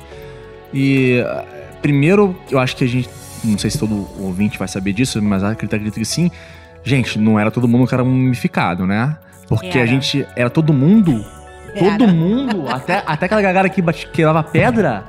Era. Você acabou de destruir todos os meus conceitos agora aqui. Pra mim. esquece divisão de classe, esquece. Então, a- aprendam, aprendam comigo, então. Ah, então conta sobre isso aí.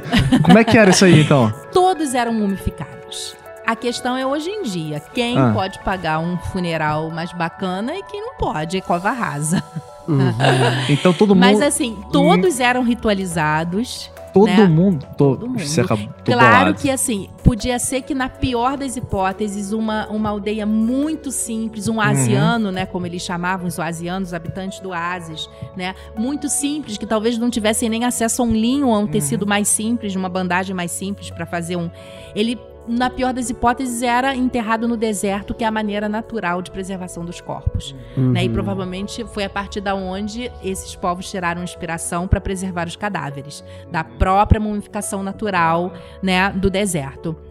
Mas o os princípios ritualísticos e a ideia de que todos são um em Osíris, todos todos são Osíris, todos os homens eram Osíris, todos eram Osíris na morte. Então, em maior menor grau. Não importa. Todo mundo Todo passava- mundo é Todo mundo passava por um processo de eh, mumificação aí, de preservação. de alguma forma de ritualização, Alguma digamos. forma Alguma acontecia. forma de ritualização Porque eu acontecia. ia, eu ia te perguntar justamente isso. Se. Eu tinha, eu tinha a certeza de que não era assim. É, enfim, tava enganado. Que bom, aprendi uma coisa nova. É, como é que era essa questão? Justamente a questão social. Uhum. Porque quem, quem que podia. é, quem tinha acesso à mumificação Uhum. e quem tinha acesso a esses textos Uhum. e, e- e- e como que isso relacionava a essa questão que você falou de, de, é, desse texto retratar ou um grau iniciático do cara em vida ou como é que isso refletia na morte, quer dizer, se a divisão social de alguma maneira também era levada para essa outra esse outro plano, então não, né? Você tá dizendo que não. Todos mortos são Osíris, ponto. Ponto. Todos são iguais na morte, né? Porque na verdade, essa diferenciação e aí eu acho que isso é um caminho árduo ainda a ser trilhado, né? É, porque uma das outras coisas que a gente carrega é a divisão de classes, né? A Uhum. ideia da divisão de classes. Então, por exemplo, se a gente for para uma aldeia, se a gente for fazer um trabalho aí antropológico, pegar um antropólogo e for para uma aldeia e for analisar a vida de um aborígene e tal. Os índios, os aborígenes, ou esses povos que, exist, que, que vivem em, em, uma, em comunidades em que não existe nenhum tipo de estratificação, não existe nada disso, eles vão se mover por meio do mito. Então, eles se entendem mesmo como um organismo vivo. Isso é muito difícil para a gente. Eu vou tentar explicar, né? É assim que mais ou menos dentro do nosso universo pode fazer sentido, né? Mas é como se os egípcios se entendessem como um corpo. Não existe a ideia de indivíduo, existe uma ideia de um grande corpo social. O que eu acho que é muito mal entendida a questão das castas na Índia, porque às vezes a casta, hoje em dia já se perdeu isso, mas cai muito naquela questão social, o rico, o pobre, uhum. mas não se entende aquilo como de fato é é uma totalidade, uma especialização dentro de um corpo integrado. Ou seja, é como se a gente usa a designação corpo social e não transpõe isso para a realidade em que se vive. O que, que seria o corpo social? Seria uma série de especializações necessárias, como é o nosso corpo humano, para que o indivíduo exista na integridade. Eu não posso dizer que a célula do olho é igual à célula do fígado. Uhum. Eu não posso dizer que um trabalhador, que é necessário, né, agrícola, seja igual a um sacerdote. Né? Porque eles precisam desempenhar é, é, funções distintas para que aquela sociedade funcione Sim. como um todo. Mas eles não, né? não tinha essa estigma que a gente tem hoje de, por exemplo, aquele cara quebra pedra, ele é um merda, e aquele cara ali, o sacerdote de Ra, ele o é. Que existe até alguns textos, né, que eu até leio isso para os meus alunos também quando eu dava aula em colégio, né, que é até hoje os egiptólogos chamam de sátira das profissões. Eles dizem, é claro que um sacerdote num templo estuda, que é um pai dizendo pro filho estuda, vai pro templo. eu ponho isso no primeiro dia de aula e eles, ah, isso aqui foi o de ontem. Eu falei, ó, esse texto aqui tem 5 mil anos e vocês não têm vergonha na cara até hoje. Então, eles adoram, ah, que máximo. E aí é um pai dizendo, ó, vai, estuda, porque vai querer ficar aqui igual a mim, na beira do rio, podendo ser atacado por crocodilo. Sim, vai ficar na boa então, no tempo, né? Vai assim. Na sombra, água fresca. Na, vai ter responsabilidade, claro, trabalhando num templo, mas não é uma vida talvez tão dura do que uhum. ficar é, é, ceifando, tão, tão né? Sofrida, né? Tão é. sofrida. Mas, dentro de um entendimento social mais amplo, então, por exemplo, faraó é um deus. O faraó não é um deus, o faraó é o pior dos escravos, porque ele vai responder por todo mundo depois no tribunal da ordem cósmica, entendeu? Depois ele uhum. vai ter que responder por que, que ele não cuidou do povo dele, caso alguma coisa tenha dado errado, né? Aí é um servidor até... público mesmo, né? É, tá lascado. Então eu, eu falo pros meus. Eu falo aquela coisa do, do Homem-Aranha, não tem uma coisa assim? Maiores poderes, grandes poderes. Grandes poderes vem grande responsabilidade. É isso aí, entendeu? Isso aí, foi. É, é isso aí vivido na veia, né? Então era como se aquele egípcio se movesse como um grande corpo, né? Todas as partes são necessárias e precisam ser, trabalhar de forma integrada para que o, o, mito da criação possa ser vivido na Terra, né? A criação possa ser vivenciada na Terra. Você falou, né, sobre todos os homens são Osíris. Uhum. E é, eu tinha a ideia de que, no contexto dos textos encontrados junto aos, aos as múmias, enfim, uhum. né? Isso estava dizendo assim, tava tinha entendimento de que estava identificando o, o, a pessoa que estava ali, uhum. né, morta, com o estado de estar morto, ou seja, que Osíris é aquela pessoa morta. Uhum. Seria isso ou não? Porque pelo que você falou agora, entendi que todos são Osíris aqui agora. Não, e... no mundo dos mortos. No mundo dos mortos. No ah, mundo então dos tá. mortos, no mundo dos mortos. Porque Osíris é o grande arquétipo do. Osíris é filho de Ra, né? Osíris é o filho da luz. Uhum. Com a forma, quer dizer, e aí a gente volta novamente àquele princípio criador Shui Tefnut, uhum. né? Eu tô falando que todo, todas as, as hierarquias né, de deuses da criação, eles. É, as, as tríades, então aí a gente está falando de uma tríade que é é, Osíris, Isis e. e, e não, perdão. É, Ra, Maat em algumas polaridades e Osíris, uhum. né? Então, Osíris, é, ele é um deus, assim, meio complicado de eu descrever, mas Osíris é o, é o princípio do ciclo, né? Quer dizer, eu tenho a existência em Ra, eu tenho vir à luz em Ra, eu tenho o início da ciclicidade em Osíris. Porque Osíris é a morte que possibilita a continuidade cíclica das coisas. Né? Tá tem a ver com esse negócio do Nilo, das enchentes, aquele papo de que Osíris era verde porque era o Nilo. Mas que... existe o, o, o, o Osíris negro também. Uhum. que é o, o Osíris da, da fecundidade, e o Uhum. Osíris verde, que é a terra fecunda, e o Uhum. Osíris verde, que já é o, o verde, né? Quer dizer, que Sim, já é sim, a já, planta, já, já, é a planta, é a germinação. a germinação. Exatamente. E, e os mortos são todos iguais em Osíris, porque é como se Osíris se identificasse a uma parte da nossa imo- é porque é tão difícil falar nesses termos, né? Porque não é uma alma, são sete energias formadoras, né?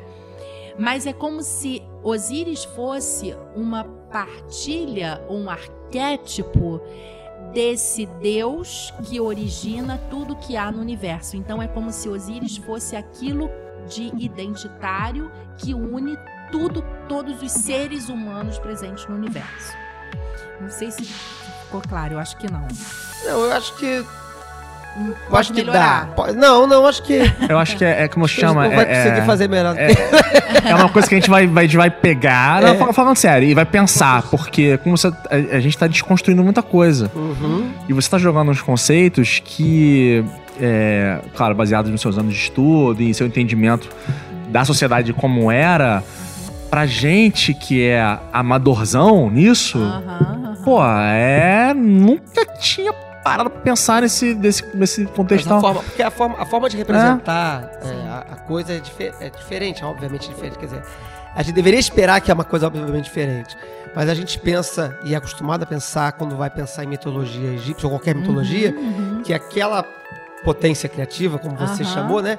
A gente chama aquilo de Deus e a gente passa então a imaginar que a relação das pessoas com aquela coisa era como relação que eu tenho com a minha ideia de Deus. De Deus. né? Não, os deuses somos nós. Nós somos a síntese das potências criadoras do universo. Uhum. né? Então é uma relação de. Até o, o Joseph Campbell diferencia isso, né? As, as, as- religiões de relação, que seria o cristianismo e o judaísmo, que eu me relaciono, eu peço ao Uhum. santo. Uhum. E as religiões de identidade, o hinduísmo, o meu Deus namastê, né? Ele, ele reverencia o seu Deus interno, Uhum. porque existe uma relação de identidade com esses deuses, né? Uhum. Então nós somos Osíris, nós somos Ísis, nós somos nós somos a síntese dessas potências criadoras. Eles não são real, eles são realidades que existem para além de nós, mas dentro de nós. Não, é. Porque tudo que tá dentro tá fora, tudo que tá fora tá dentro, Aí, né? Incrível. Tudo é Incrível. fractal, né? Para eles tudo era fractal.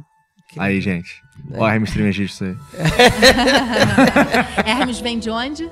É, vamos Aí. chegar, vamos chegar no Hermes daqui a pouco. chegar Leis daqui a pouco. A- herméticas. Leis herméticas. Vai, já vai- a gente vai falar de Hermes, eu espero, não sei, então já tá, isso aqui não vai acabar hoje. É, vamos lá. Poderia falar, então assim, já tivemos essa, essa, essa perspectiva toda aí da identidade, ou da multidentidade, ou da não identidade de Osíris, né? Mas, de qualquer forma, nesses textos é, que falaram dessa tra- trajetória de, de Osíris, nesses graus da vida iniciáticos da própria vida ou na sua caminho da morte, como que isso se dava nesses papiros? Eles eram muito diferentes entre si ou al- algo de história coerente em que aquele Osíris daqui, da- retratado ali naquele, naquele túmulo Uhum. vai ser diferente do outro Osíris do túmulo do lado ou esses Osíris vão caminhar mais ou menos a mesma história? Não, os princípios, assim, eles não. Você consegue ler simbologias, elas são muito coerentes, elas se repetem de formas coerentes. O que modifica, às vezes, é determinadas cenas. Né? Você consegue extrair ali um. um- um- é como se existisse um- uma matriz comum, mas que cada sacerdote vai dar o seu ato de criação naquilo que ele está fazendo sim, sim. né? Então, é claro que existem períodos que têm suas marcas, suas escolas, suas diferenciações, mas na verdade que vão beber no universo simbólico que já está presente ali há milênios. Ainda que podemos, é, ainda que a gente possa dizer que existiram determinados modismos de épocas, mas na verdade não, não são revoluções ou transformações ou, ou novas simbologias, né? Apenas formas diferentes de fazer uma coisa que todo mundo fez sempre. É, né? natural. Pega uma inovação, uma inovação fixa, e aí, né? Exatamente, mas aquele, aquele conjunto simbólico, né, ele tá ali presente. Aquela simbologia de 1200 antes de Cristo tá lá 3 mil anos Uhum. atrás, né? Só que tá às vezes de uma maneira diferente, com um formato diferente, com um enfoque um pouco diferente, né? Mas existe, por exemplo, a gente está acostumado a ver que existe aquela, aquela historinha mais ou menos do que o, o morto vai, vai pesar o coração com a pena de Aham, Maate. aham, aham. A Anubis prova um pedacinho do coração, não sei se tem uma coisa, pesa o coração, não sei se Não, tem o essa. Nubis pesa o coração, Pesa o coração. é, e aí se der ruim o, É. a- o. Então, crocodilo e o Mas hipopótamo essa, essa história, ela, é- ela é. Mesmo que reorganizada, essa história é mais ou menos estável. Isso. Os símbolos são mais ou menos dentro de. São, são é, tipos de até imagens que aparecem. É muito, essas cenas são muito típicas na 19 dinastia, 7 8 Uhum. no que a gente chama de livro dos mortos, né? Uhum. Comumente. É, outros tipos de livros, o Amintuat já é uma coisa totalmente diferente. O livro das horas, que é o máximo, que eu acho muito interessante, as 12 horas do dia, as 12 horas da noite. Eu acho esse livro fantástico, acho muito pouco Vou- explorado. Vou fazer um- uns- uma denúncia aqui. Foi o material que a gente trabalhou naquela cerimônia de, de falar com os mortos. Foi, foi matéria que a gente trabalhou. É, então a, gente, a gente fez. Eu lembro que a gente ficou aqui falando, é meia-noite, não sei das quantas, vira o A gente tempo. fez, a gente, pô. a gente, É, a gente base- óbvio, porque a gente adaptou, porque, né? Mas a gente fez baseado, foi. É, é isso, é o mundo. As 12 horas é um mundo não criado, é um mundo de- do Num, e as outras 12 horas é o mundo criado. E aí é tudo projeção. Dia e noite é projeção, né? A consciência e inconsciência. Tudo é projeção desse modelo cósmico maior, que é o Num. É o, o mundo da escuridão antes da luz, que é o vir a ser e a existência. Então, tudo é projeção disso aí. Eu perguntei pontualmente da questão aí do Osíris, porque dentro das tradições esotéricas, Uhum. a figura do iniciado, da pessoa que passa de é, profano para Uhum. iniciado, em muitas sociedades essa, essa a imagem, essa história é contada Uhum. como uma história osiriana, Uhum. e, né, em que o, o iniciado ele é o morto que vai Uhum. É, Uhum. renascer ou, ou não Uhum. renascer, mas seguir em outra vida, né? É despertar- viver outra vida, a vida, uma vida de outro espaço, Uhum. né? E nos cerimônias de iniciação, e aí eu acho que o Eduardo pode de repente trazer também um pouquinho disso aqui, a gente tem essa expectativa de repetir uma história de Osíris Uhum. na cerimônia. Uhum. Como, como é que essa história ela era contada ou ela era proposta naquele tempo? Pra gente tentar fazer uma comparação com o que a gente tenta fazer, Fazer hoje. hoje. Olha, isso eu acho muito complicado de dizer Uhum. pelo seguinte, porque os ritos, eles eram vividos na prática e na oralidade. Que a gente pode falar de Osíris em termos míticos, arquetípicos, ou seja, lá é o que se tem no livro dos mortos, nas representações do templo, né? Mas, por exemplo, pegar o que... Tô tentando ver se eu Uhum. se eu consigo responder a sua resposta a partir dos dados que você está me dando. Quer dizer, você identificar o iniciado como sendo Osíris, fazendo um Uhum. caminho iniciático, né? é, a partir do arquétipo, digamos, osiriano. Eu acho que isso faz sentido até se a gente pegar pelo, pelo, pela própria questão mortuária. Eu não posso te afirmar, e aí ninguém pode, se isso era feito de igual maneira nos templos. Uhum, claro. Eu Sim. acho que pode ser pertinente, sim. Eu acho Uhum. pertinente, né? Uhum. Por que disso? Porque o Osíris é a minha alma caminhante. Osíris é o que eu, o que eu teria, né, segundo os egípcios, assim, de, de. É como se fosse um microcosmo, é como se fosse o meu elozinho, a minha poeirinha cósmica que me conecta a essa criação maior. Uhum. Né? Então, é, o caminhar de Osíris é um caminho, né? Osíris foi dividido em 42 partes, quer dizer, o caminhar de Osíris é um caminho iniciático de expansão de consciência. Né? Então é como se cada etapa que um morto passasse na outra vida, que para mim eles não estavam falando de uma outra vida, eles Uhum. estavam falando também de um caminho iniciático vivido pelos Uhum. homens nos templos, Uhum. é como se cada portal simbolizasse um, um despertar para um outro nível de consciência. Né? Então eu acho que se existe isso nas tradições esotéricas atuais, é só não sim. Isso pode fazer algum sentido, né? Que eu não, que eu nem egiptólogo nenhum pode afirmar como é que isso acontecia dentro dos templos, Sim, como é que isso, Sim, né? sim. em termos iniciáticos ritualísticos, mas dentro é, do que se tem de simbologia presente nesses textos funerários, né? E aí é uma coisa que eu particularmente defendo. Eu acho que eles ali não estavam falando só de um mundo Uhum. da morte, porque para mim Osíris também é inconsciência. Inconsciência no sentido de eu buscar no meu inconsciente todos os registros que eu preciso para trazer a consciência e avançar os portais que eu preciso. Maravilhoso. É, Maravilhoso. alguma coisa a gente tinha que acertar, né? Porra. Tudo errado? Aí eu vou, vou, vou fazer uma- vou perguntar um. lembrar uma coisa que você falou há pouco. E fez um. Na sua fala fez uma. pareceu fazer uma diferenciação. Que eu acho que também é algo que tem, gera confusão na, na cultura popular. Uhum. Pirâmides são sinônimos de túmulos? Pra egiptologia, sim. Uhum. né? E eu acho que isso existe muita. Bom, enfim, eu nunca tive muita paciência, mas eu tenho que fazer isso em algum momento da minha vida, de pegar a fundo quais são as fundamentações modernas para dizer que aquilo ali é tumba e que foi construído naquela época, tá? Uhum. Porque o, o que que hoje em dia, vamos dizer assim, o que que, é- o que que tradicionalmente se diz sobre as pirâmides, que não é muito diferente do senso comum, né? Uhum. que elas são tumbas, em primeiro lugar. Que tumbas, obviamente, foram construídas para abrigar corpos de faraós, que no senso comum são vistos como deuses na terra, Uhum. né? Uhum. E que não era isso para eles, era um mito. Quer dizer, é aquela coisa assim, eu eu sou, eu estou Deus, porque eu miticamente represento a síntese de toda a sociedade, né? Uhum. E o, o para os egípcios, eu sou ou eu estou, que é aquela grande diferença entre o verbo ser e estar, que a gente faz a diferenciação, mas que não existia no egípcio, no egipcíaco antigo, não existia nos gregos, e até a partir desse, dessa semântica que os gregos fazem toda uma filosofia, um samba em cima disso, né? A questão socrática, pré-socrática, verbo ser lá. O sou, eu estou. Então, se ele está Deus, ele é Deus, ponto. Né? Para os Uhum. egípcios é isso, a gente diferencia as duas coisas. Então, Uhum. o faraó, se ele está Deus, se ele miticamente está representando a unidade, então ele é Deus. Né? Mas é claro que eles tinham total consciência que era um homem de carne e osso e que poderia falhar como qualquer homem. Mas se falhasse, estava todo mundo lascado. Né? Uhum. Era mais ou menos assim.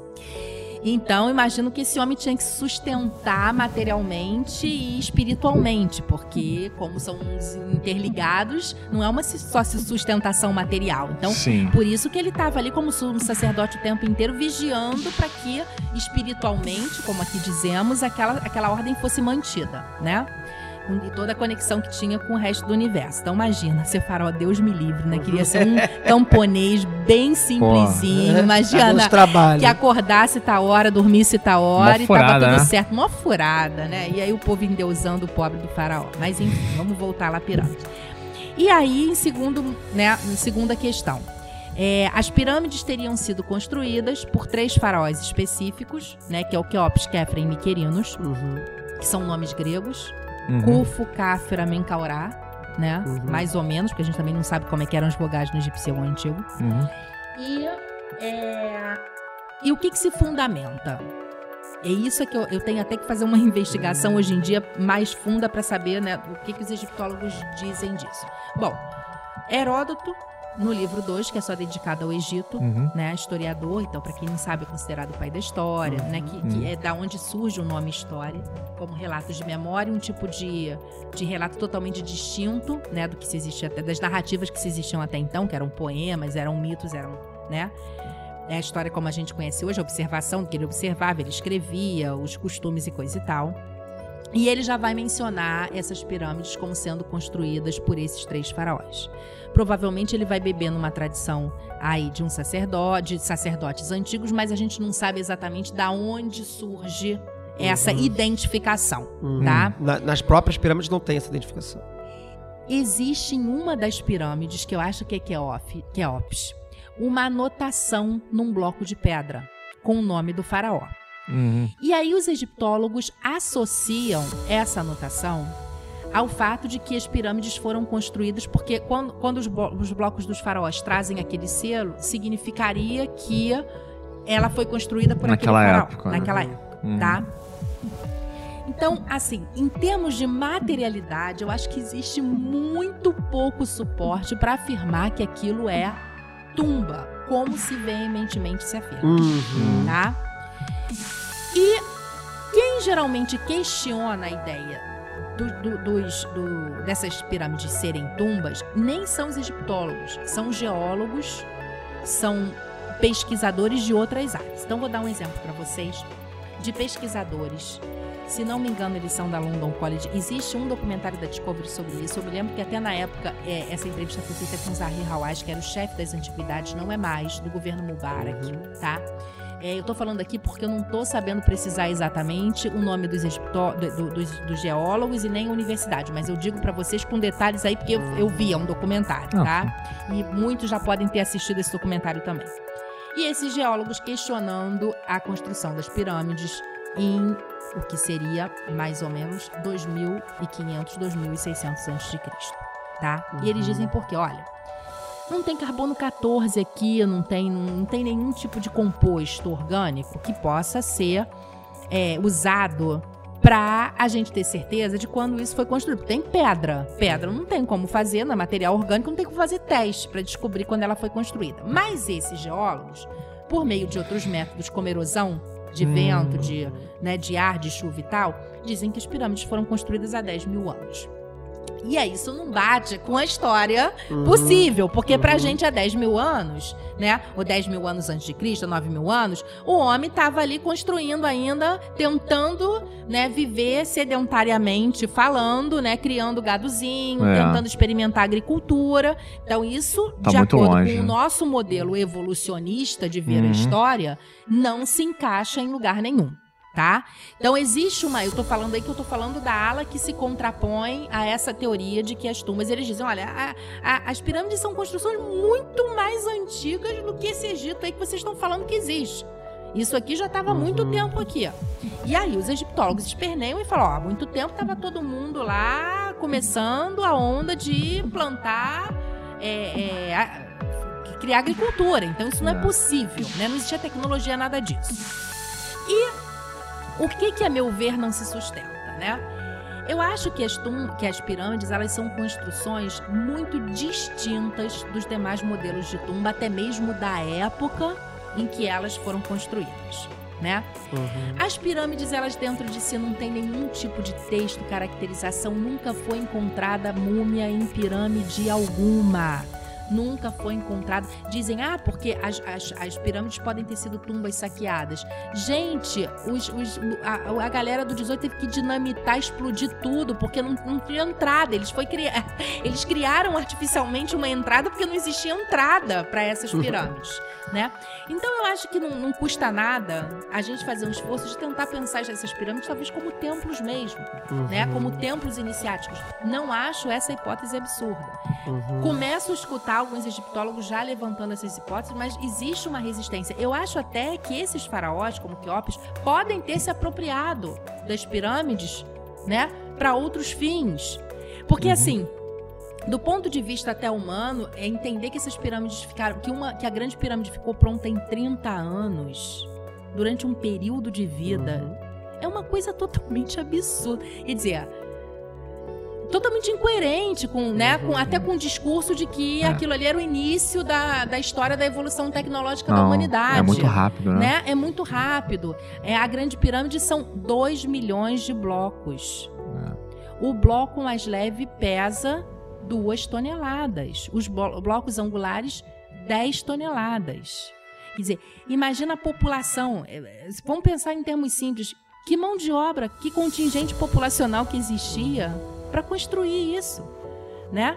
Então, assim, é, existem questões que têm que ser levantadas e consideradas e que eu nunca vi isso de uma forma muito clara em congresso nenhum, não. Talvez até a, a, a, a coisa venha por, pela engenharia, a, a- a crítica né, e a problematização dessa questão venha para uma área que não seja nem egiptologia, que fala assim, ó, tecnicamente não dá, esquece, né? Esquece isso aí.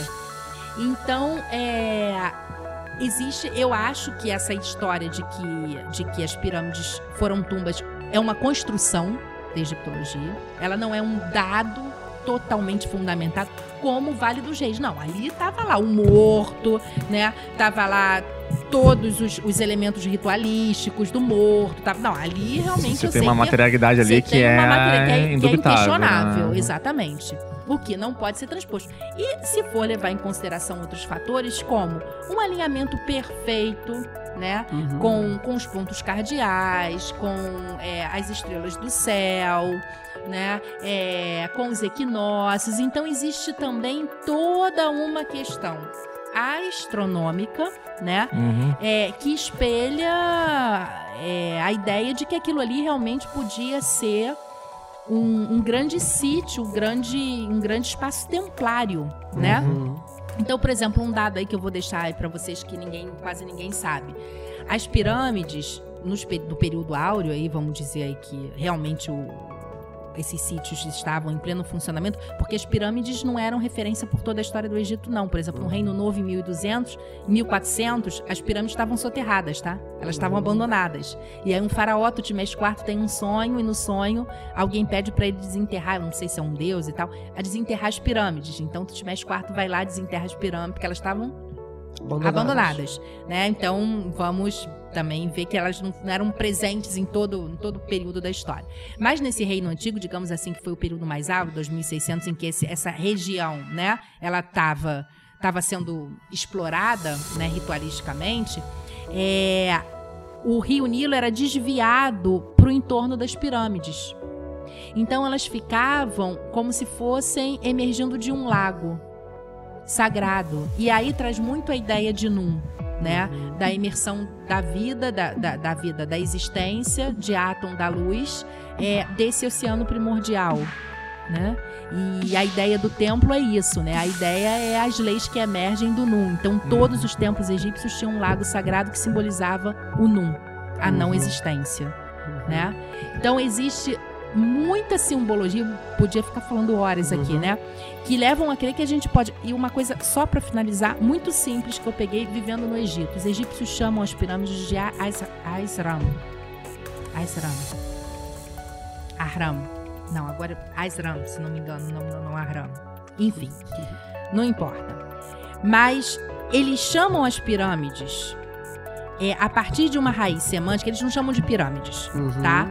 Mas a raiz semântica, a partir da qual eles é, que eles identificam as pirâmides é a mesma é, raiz semântica da palavra harém, harém, Uhum. que a gente conhece, Uhum. né?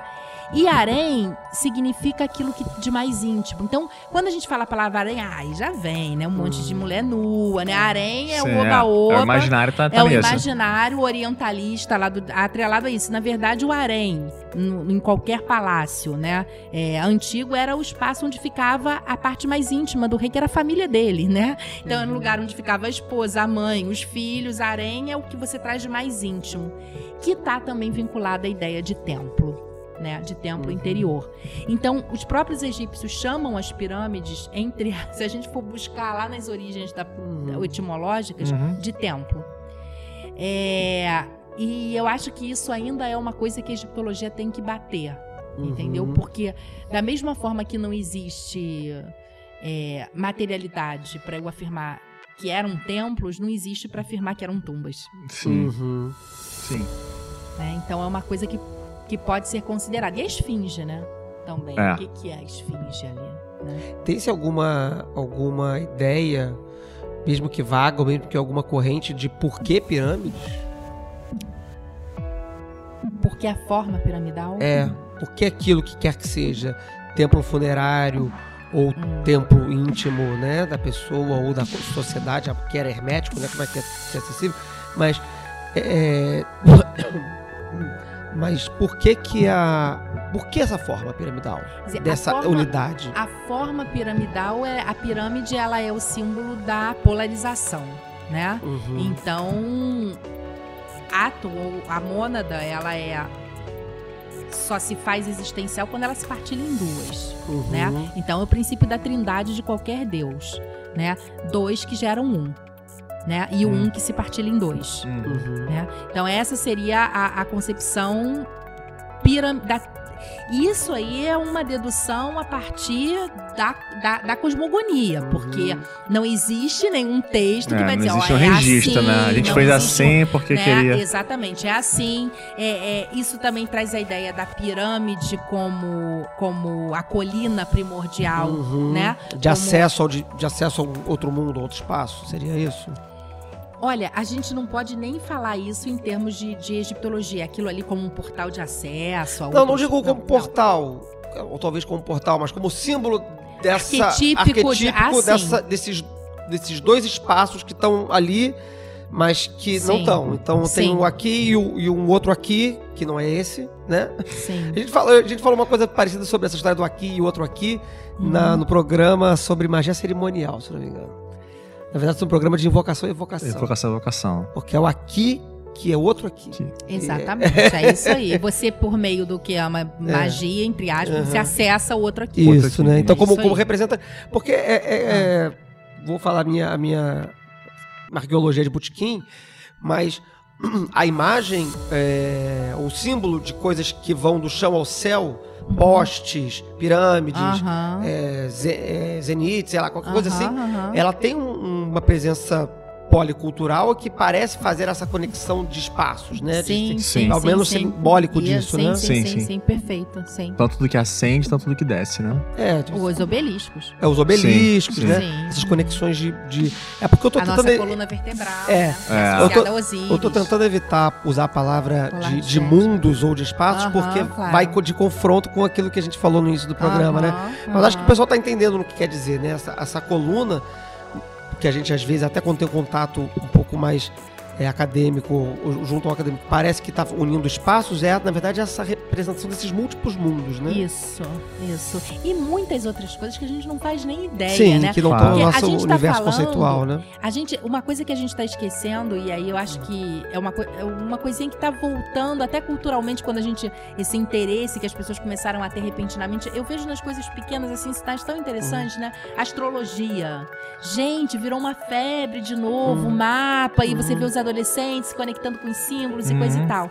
E isso é uma coisa que tem voltado à tona é, no campo da arqueologia, porque eu, eu falo muito isso, eu falo, gente, a gente tá esquecendo que esses homens olhavam pro céu o tempo inteiro. Uhum. Não tinha o luz tempo artificial. Inteiro, né? Então, assim, é claro que, que se as três pirâmides estão alinhadas com Órion, é claro que eles entendiam que o Órion tinha um lugar importante Sim. dentro da mítica e dentro Uhum, né? uhum. É. eu estava falando aqui antes da gente começar o programa da professora Alicia Maravilha. É uma grega interessante. Ela tem uma pesquisa lindíssima, ela é física. E é o doutorado dela em Egito são duas teses de doutorado em que ela trabalha os textos das pirâmides como, na verdade, mapas estelares. Então, uma coisa incrível, né? Uhum. Quer dizer, existem aí níveis de compreensão que eles tinham que nem passa pelo nosso entendimento, né?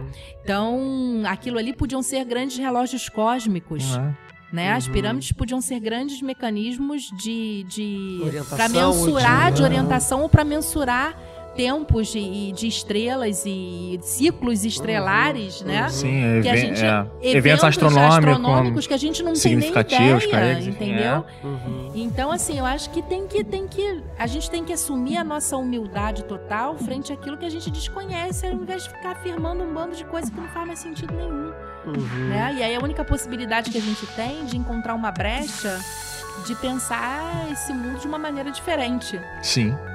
É a única maneira, senão a gente vai ficar repetindo aquela mesmice que não leva a lugar nenhum. É, Ah. Já deu, né? Já cê- deu. Já deu. 100 anos, já foi. É, o que que é, então, co- como que é, o que que é, não, perdão. Toda essa questão universitária, acadêmica que a gente falou, ela tem um papel muito importante na imagem, aí eu tô falando de imagem contemporânea, do, da- do homem do século XXI, da pessoa do século XXI, olhando para o Egito.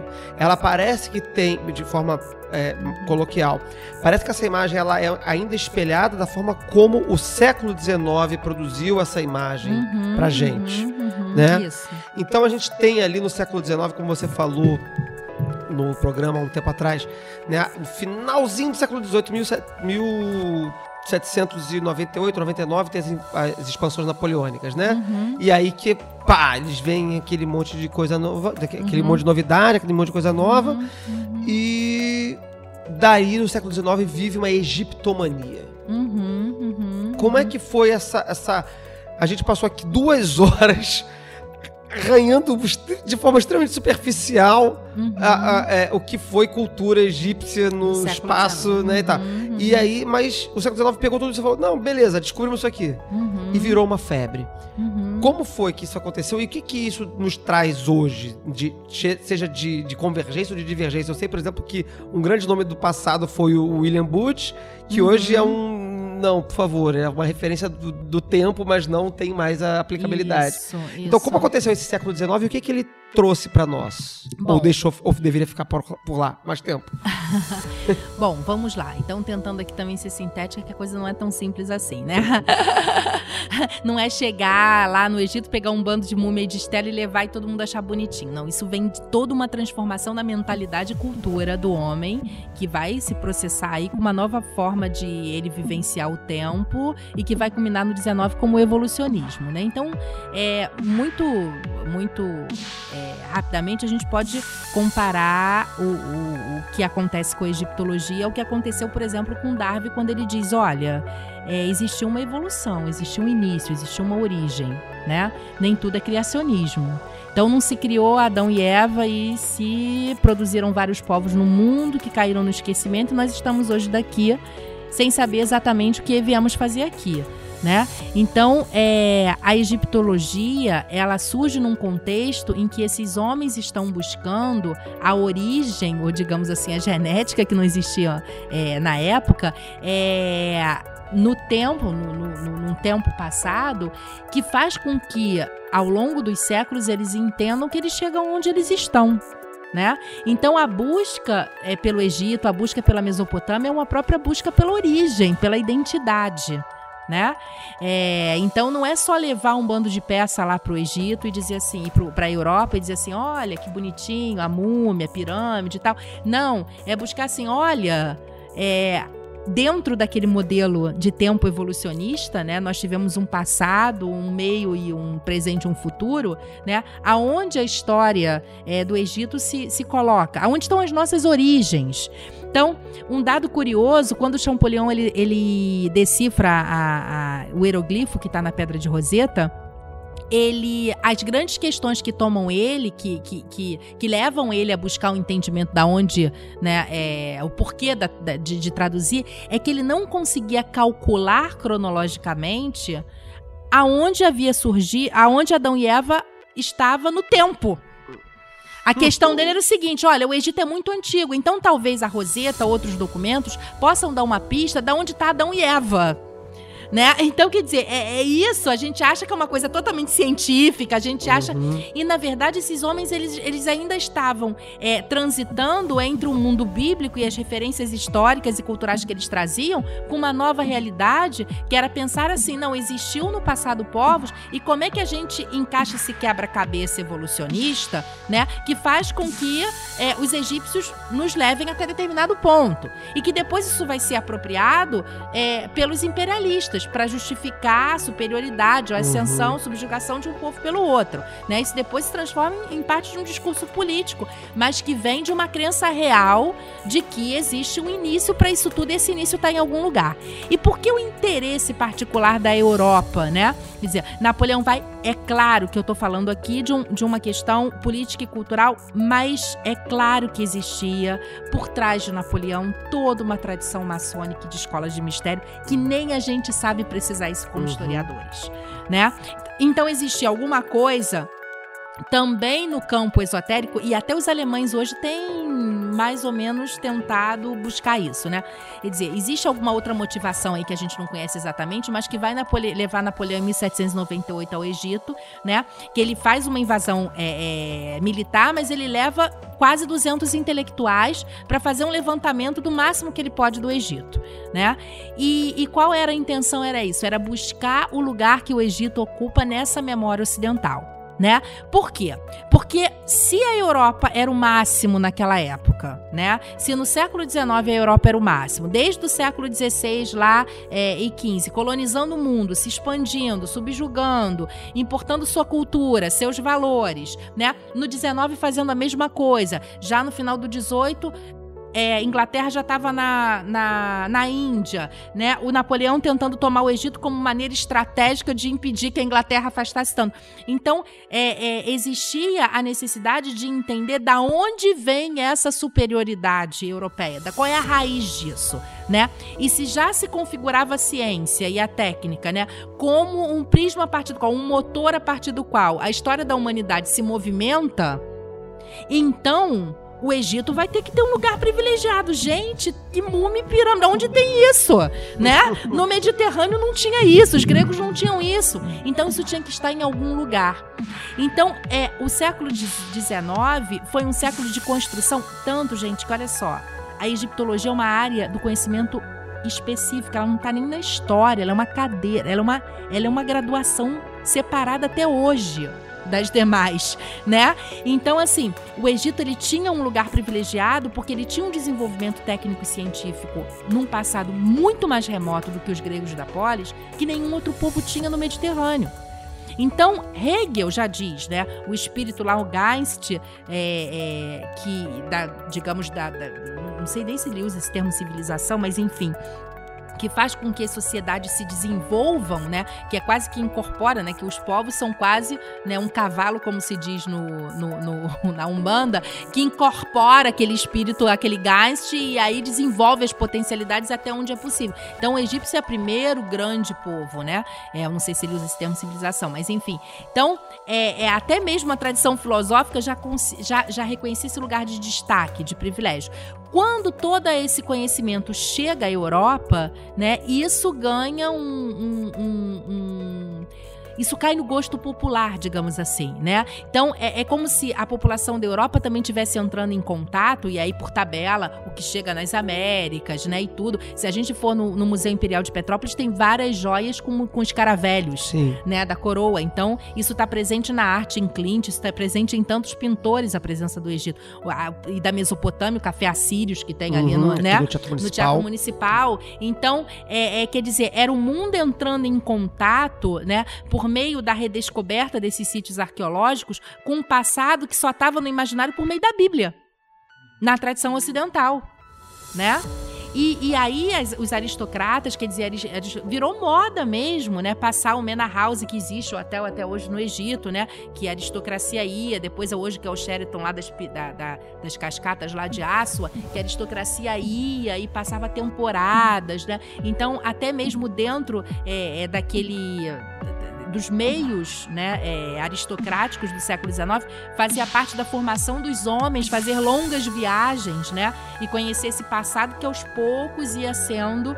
Então, é, não é só achar a múmia bonitinho, não é só achar a pirâmide interessante, mas é entender que naquele momento era como se os europeus fossem se considerassem filhos de pais que ele pouco conhecia.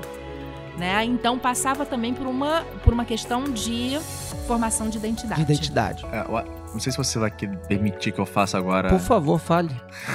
se, falar que não, fala não, tá? Pode falar não. Essa questão do África e Egito.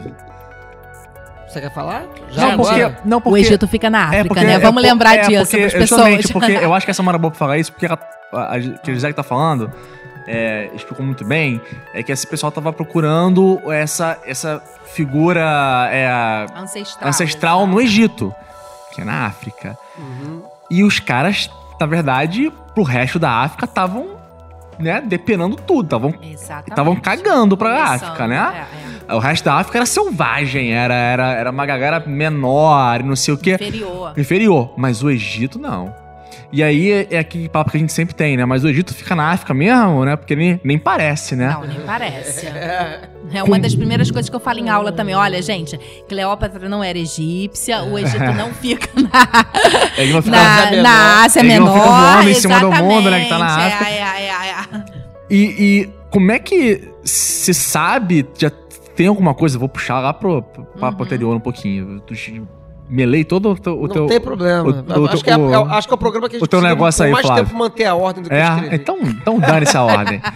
É, como é que era a relação do, do, do Egito com o resto da África uhum. e o quanto é, é, a gente consegue mensurar de intercâmbio cultural? O que, que a gente vê na, na África que a gente é, é, considera é, essas, por exemplo, comum compartilhado. ou compartilhado, principalmente no que a gente tem aqui de, de herança do Brasil, por exemplo. O que, uhum. que, que, tem? Tem alguma coisa de Egito nisso? Olha, eu Não tem nada. nada. Alguém eu... já, já fez essa pergunta antes, claro, Sim. mas alguém já pesquisou isso com, com. Olha, isso é um debate que, não, que, que começa lá, quer dizer, começa com, no século XIX E é uma coisa muito, muito complicada, porque até mesmo a ideia de África é uma construção, né?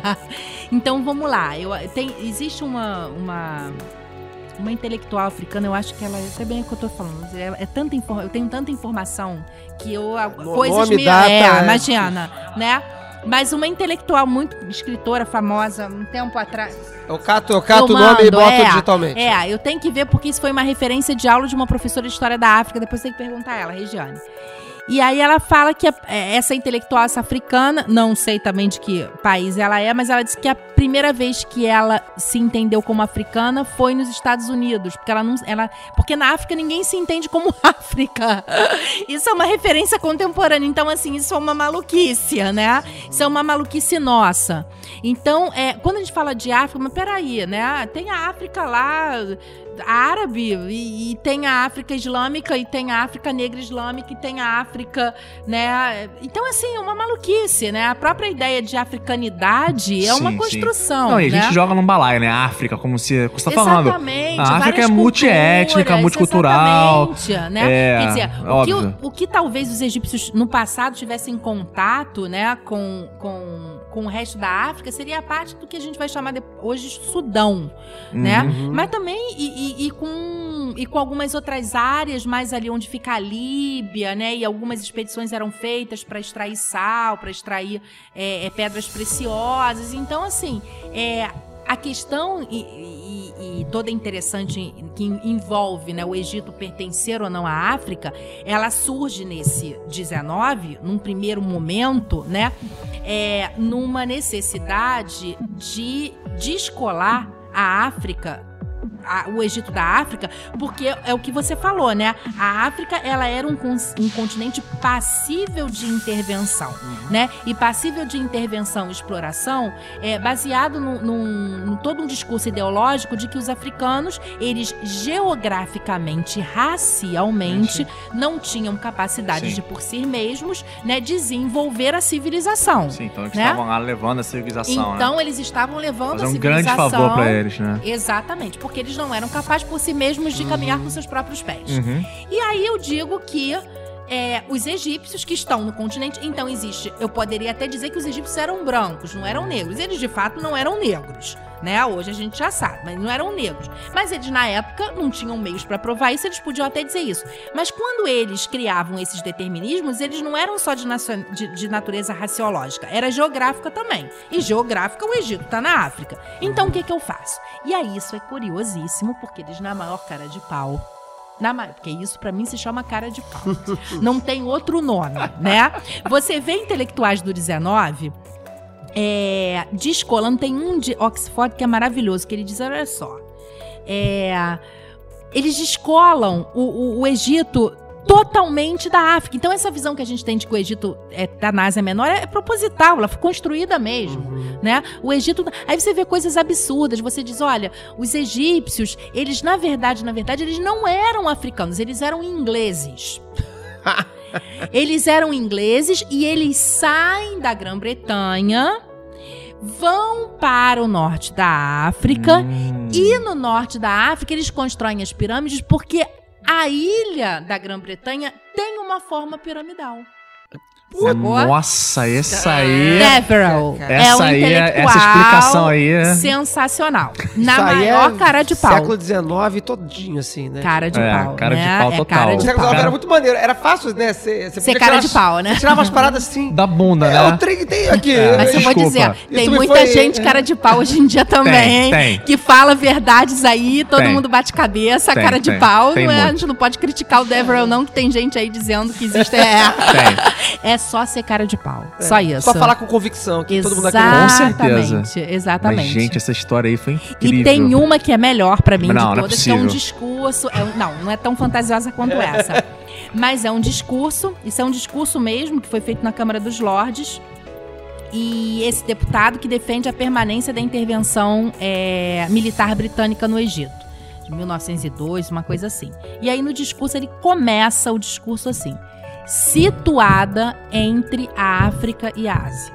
Ah, Ah, que pérola. situado. Né? O Ou seja, o Egito é uma entidade Situado. própria, né? É. Exatamente. Mas eu, eu acho isso, eu falei, gente, isso não precisa dizer mais nada. Dizer Mais, nada. nada. Eu tenho lá a referência completinha, acho que eu usei isso até. Na, eu usei, usei em vários tamanhos, acho que eu usei o primeiro na minha monografia de graduação. Então, ele está situado entre a África e a Ásia. Então, quer dizer, eu tenho que descolar geograficamente esse Egito, eu tenho que dizer que a população dele era branca. Né, para não identificá-lo à história dos demais povos africanos. E isso é todo um debate que vai durar o século XX, que dura até hoje, né? Sim. É, é muito complicado, porque aí depois os africanistas, que são os intelectuais da África, que vão estudar nos grandes centros acadêmicos, assim como Gandhi, né? é, vai fazer, vai estudar na Índia, vai estudar nos grandes centros acadêmicos europeus e vai usar aquele discurso acadêmico, né?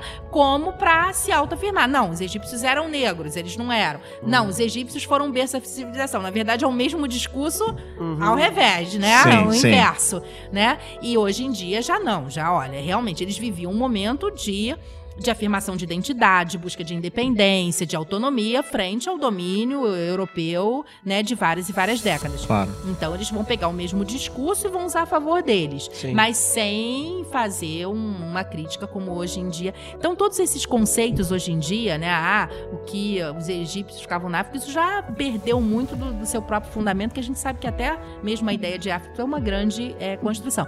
Por isso é que eu sempre bato na tecla, gente, vamos esquecer um pouco todos os discursos políticos e ideológicos, vamos tentar ver cada sociedade dentro do- da sua realidade vivida, né? Uhum. E não como é- essas sociedades ou essa história vai ser apropriada ideologicamente pelo século XIX, pelo século XX, né?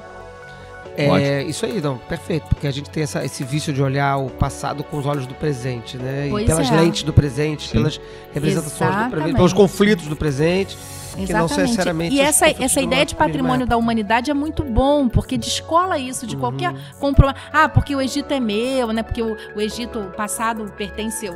Né? Imagina o, o, o- um Mubarak lá, né? É, num, num país islâmico em que a maioria da população é árabe, que não migra nem, que não tem nem nenhuma ligação, nem genética com a população antiga do Egito, dizia, eles são o nosso passado. Você sente e chora, né? Aquelas coisas. Então, assim, é, é um discurso, vamos descolar, isso assim é patrimônio de todos, todos somos homens, né? Uhum, Perfeito. Maravilhoso. Maravilhoso. É, Mas, enfim, eu ia falar uma coisa aqui, mas acho que já foi falado de como isso foi apropriado, né, culturalmente, não só na academia, a visão acadêmica que foi se construindo e tal, mas culturalmente você- a gente tinha as- a, a joalheria, a, Isso, as a música, a dança. Sim, Foi sim, também, né? sim, Isso foi influente, é, culturalmente muito influente ali no, ao longo do século XIX, né? Sim. Acho que até o início do século XX, talvez. Sim. Não, eu acho que o Egito ainda é, ainda povoa o imaginário, É, né? Teve uma redescoberta do Egito com Hollywood também, né? Com, Ah, com Cleópatra. sim. É, sim, tal. Rolou, sim. rolou uma Depois dos segunda onda de Mandamentos, egitomania, aí, é, egitomania, né? Com Hollywood, né? E aí que confunde mais a cabeça, né? Porque aí Cleópatra não é egípcia, né? Os Não, judeus aí é não uma. Aí vem embora Scarloff né? com a múmia, né? Vem aquela... É, não, e essa múmia agora, uma coisa horrosa. Essa agora do Tom. Cruise, não, não, não vai- vejam crianças, não percam Não, a sua horas da sua vida vendo isso. Eu não, eu não vi, mas se você quiser ver, É o maior arrependimento. Não, sim, é só, é só um conselho, não vejam, é apenas um conselho, né? Mas olha só, vamos lá. É, Bom, caraca, já, já estamos aqui há quase duas horas e meia. vamos caminhar pro final do programa. Fala, olha só, vamos, vamos, vamos lá, ó, o negócio é o seguinte: maçonaria veio do Egito ou não? Ah, é, podemos falar disso. Poxa, isso tudo era só pra saber Eu isso. só quero saber isso. Você vai responder se eu vou embora, você pode ficar então, falando. Vamos, vamos, vamos pra fechar. É, bom, sim, né, é, falando aí de século XIX. Século XIX é um século que se estabeleceram heranças é, é, do século XVIII, de certa forma, mas, né, principalmente da, da Alemanha do século XVIII, mas surgem aí, proliferam-se as, as sociedades esotéricas no século XIX, né? Várias vinham do século XVIII, mas elas começam a se espalhar ali. é, enfim, por motivos que a gente já discutiu em outros programas e que eu espero um dia a gente discutir Manifesto Rosa Cruz, etc., em outro contexto. É, mas temos ali uma febre de, de esoterismo também no século XIX. E essas duas febres, do esoterismo e do, e do orientalismo, Uhum. especialmente egípcio, vamos, né? De, algo, de alguma forma. A Blavatsky estava falando de Egito, mas também estava falando de Índia, né? Mas É. falando especialmente desse, desse, exotismo egípcio, Uhum, né? uhum. Essa mania. Com o esotérico houve essa sobreposição. Sim. E aí a maçonaria e as ordens Rosa Cruzes vão começar a dizer que são fundamentalmente egípcias. Uhum, uhum. Por quê? Não sei. Ah, mas é porque. Mas as eu posso. evidências- É. Porque só os maçons podem ter construído as pirâmides, os aliens. Ah, os pedreiros, cara, ué. É pedreiro, Pedreiro fez pirâmide, ué. Pedreiro Fez do templo, né? Ah, ué. Bom, mas vamos lá, vamos acho que dá pra gente pensar aqui. Eu acho que nem os, nenhum historiador pode afirmar isso, nem os próprios maçônicos podem afirmar isso, mas a gente vai tentar aí pensar várias coisas a partir dessa informação, né? Eu acho que antes de tudo, vamos para uma questão bem simples e prática, né? Eu acho que a possibilidade que esses homens passaram a ter no 19 de publicizar e criar suas próprias formas de viver a experiência mística é como quase catártico, ou seja, muito simples. Antigamente não podia, né? Na Idade Média não podia, na Idade Média, né? na Idade Moderna grande parte. A Constituição e o Estado moderno trouxe a possibilidade da liberdade religiosa que antes não existia, ou da liberdade de se viver publicamente entre aspas, porque eram sociedades secretas, mas não interessa, você podia ter uma loja maçônica, uma loja Rosa Cruz, né? Mas a possibilidade de se manifestar coisas que antes não eram possíveis, não eram publicizadas, né? não podiam ser, viviam, eram, eram, eram vividas de uma maneira No mínimo, no mínimo não é, é, e no mínimo não reconhecidas pelo Estado e consequentemente é, perseguidas e tal. exatamente. Naquele momento, não. Você tem, de- desde o século XVIII, com a constituição dessas sociedades, elas se manifestam, literalmente. Né? O- Exatamente. No século XVII, o Manifesto Rosa Cruz, no início do século XVII, ele já é um manifesto. Olha só, nós existíamos. Exatamente, E- exatamente. e- tudo bem, vou falar isso, ninguém vai me pendurar e me queimar por causa disso. Aham. né? Então, sim, secretas, discretas, ocultas, etc. Mas elas, a, a, a possibilidade delas, serem, delas existirem Exatamente. como membros da sociedade se dá a partir do momento que isso é possível. Exatamente. Então eu acho que isso é um, é, é uma primeiro dado, é meio óbvio, mas eu acho que faz toda a diferença se pensar Uhum, assim. uhum, Então, uhum. primeira vez é quase que catártico, né? Uf, podemos. Agora, temos que dar uma organização, é, temos que criar um- uma instituição, temos que dar uma cara, temos que. O que antes, talvez, era vivido de uma forma muito livre, pouco institucionalizada. Né? Então essas ordens, elas podiam até, por exemplo, é, é, ter, e aí isso é muito difícil da gente mapear e mensurar até que nível determinadas vivências, que a gente pode chamar né, genericamente de esotéricas, é, eram realizadas em países e essas vivências se interligavam, porque, né, vamos supor, o que fosse um pré-maçom lá, se isso existia, né? Mas uma sociedade que futuramente viria a ser, ou se autodesignar de maçom. O da Alemanha se conectava com o da França, se conectava, né? Depois a gente vai ver isso é, nos períodos justamente, né, lá nos, nos pais fundadores lá dos Estados Unidos, a maçonaria aparecendo, o Manifesto Rosa Cruz. Mas enfim, como é que a gente vai dizer da onde isso veio? Se eram sociedades secretas, perseguidas, cuja tradição era oral, então a maior parte desses conhecimentos eles eram da oralidade, vinham por meio da oralidade, né?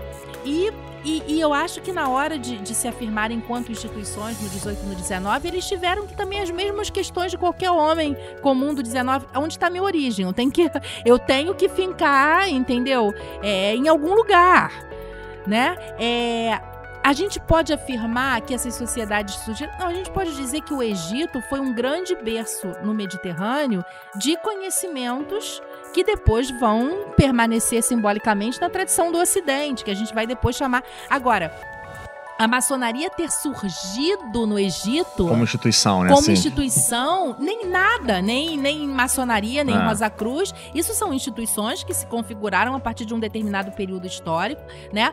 É, pode ser que exista uma conexão, uma genética de ligação com o Egito? É bem possível que sim, porque também ninguém ia tirar o Egito do nada, né? Mas eu acho que encontra no século XIX um espaço privilegiado, no XVIII, para publicizar e para se institucionalizar. E a partir do momento que isso se institucionaliza e que tem que se criar uma tradição escrita, né? Muita coisa pode ser criada a partir disso, né? Então, dizer que essas, que essas, que essas escolas surgiram no Egito, isso não- isso não existe, né? Isso é uma heresia. É, assim, é, Isso.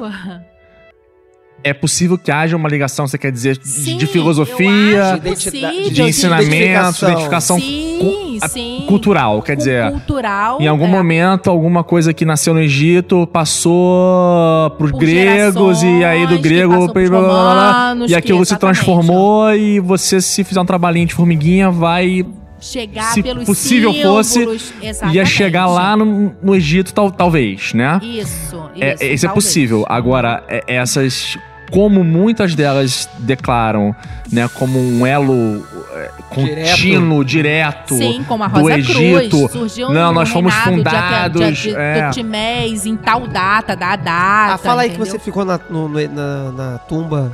Foi na, você ficou na tumba de Akhenaton 12 horas? Como é que foi isso? Não, na Grande Pirâmide. Na Grande Pirâmide. Ah, Ah. que tumba de Akhenaton, nada. Mas ela não Eu pode falar, porque isso aí é a Pirâmide. iniciação Rosa Cruz né, que ela fez lá. Nada do Antigo Egito. Cruz. Mas sim, essas sociedades fazem muitas excursões e fazem ritos. Eu nunca É, participei. o- a, a, a Morca tem um museu egípcio. Onde? Lá- no- Curitiba. Curitiba, Curitiba, Curitiba. Curitiba é uma graça. Inclusive, quem fez grande parte das, das peças Moacir. Abraço pro Moacir, que é uma, uma pessoa maravilhosa, um egiptólogo. E eh, tem, faz uns trabalhos. Ele transformou a casa dele em Ponta Grossa no Museu Egípcio. Ai, Ele faz Eita. réplicas. Já falei, vamos chamar o Moacir pra fazer a réplica do que não tem mais. É, do, que horror. do que já foi. E o Cássio, Moacir, Elias e Cássio Araújo são dois egiptólogos que são. Rapaz, vocês vão ter trabalho, hein? Artistas, né, receber maravilhosos, encomenda. Se vocês estiverem interessados- Maravilhosos. Se interessados material. Mas, é, Tá- se tá- vocês estamos, quiserem. estamos com problema de vasos canópticos aqui. É, né? se vocês de vasos canábicos, queremos pessoas pra fazer. Por favor, entre em contato conosco pelo link aí do, do podcast. Pagamos bem. Isso, isso, isso, isso do vaso canóptico não é zoeira. Não, é Isso verdade, é, pura real. Precisamos, precisamos. Gente, Precisamos eles fazem coisas maravilhosas. Vou, vou passar Não é o zoeira, contato, precisa. vou Aí, passar o pronto. contato deles. Maravilha. Mas é isso. Então eu Aí, com acho. bons que- maçons, estamos aqui fazendo negócio. É, e eu quero uma múmia. Você quer uma múmia? Eu quero uma múmia. quero é. uma múmia. Eu também quero uma Quero múmia. múmia. Na, privatização vai ser tudo possível. Não, é. Privatizar, vai ter que vender a Nós porra da não vamos pagar nada, é tudo free, né? É. É. Vamos lá.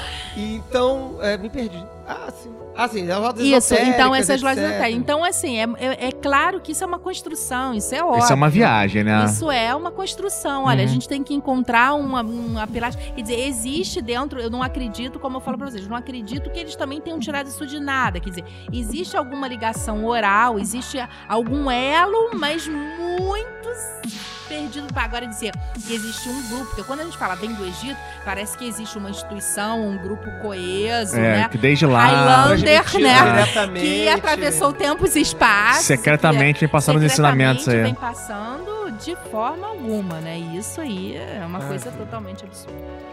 Então, agora sim, vou passando pela, pela questão aí do, do, do século XIX, chegamos ao século XX e, como eu disse, não sei se falei isso aqui no programa, mas certamente falei isso é, antes da gravação. A gente tem hoje uma tradição esotérica, é, particularmente chamada Telemann, né? Que é concentrar algum- os nossos ouvintes. E, e a, Te- a Telemann surgiu, a- essa perspectiva esotérica, ela surge no século XIX, na verdade, perdão, no século, início do século XX, por uma figura que foi criada pelo século XIX, né? Foi o Aleister Crowley, que é uma mente tipicamente do século XIX. E essa filosofia esotérica, ela absorve uma série de divindades, Uhum. Usando a palavra, talvez, na perspectiva europeia da palavra divindade, Uhum. retro- Uhum. em retrospectiva a, ao- às questões, às forças, as, Uhum. as forças primevas, as forças criativas do Egito, né? Ele utiliza, ele apropria essas identidades, essas, essas ideias, que ele não traz isso de forma é, literal, porque não Uhum. faz parte do sistema a literalidade dessas entidades, mas Uhum. como conceitos, mas ele apropria essas divindades egípcias para o seu sistema esotérico. E aí Uhum. ele faz uma série de lambanças. Na verdade, isso vem.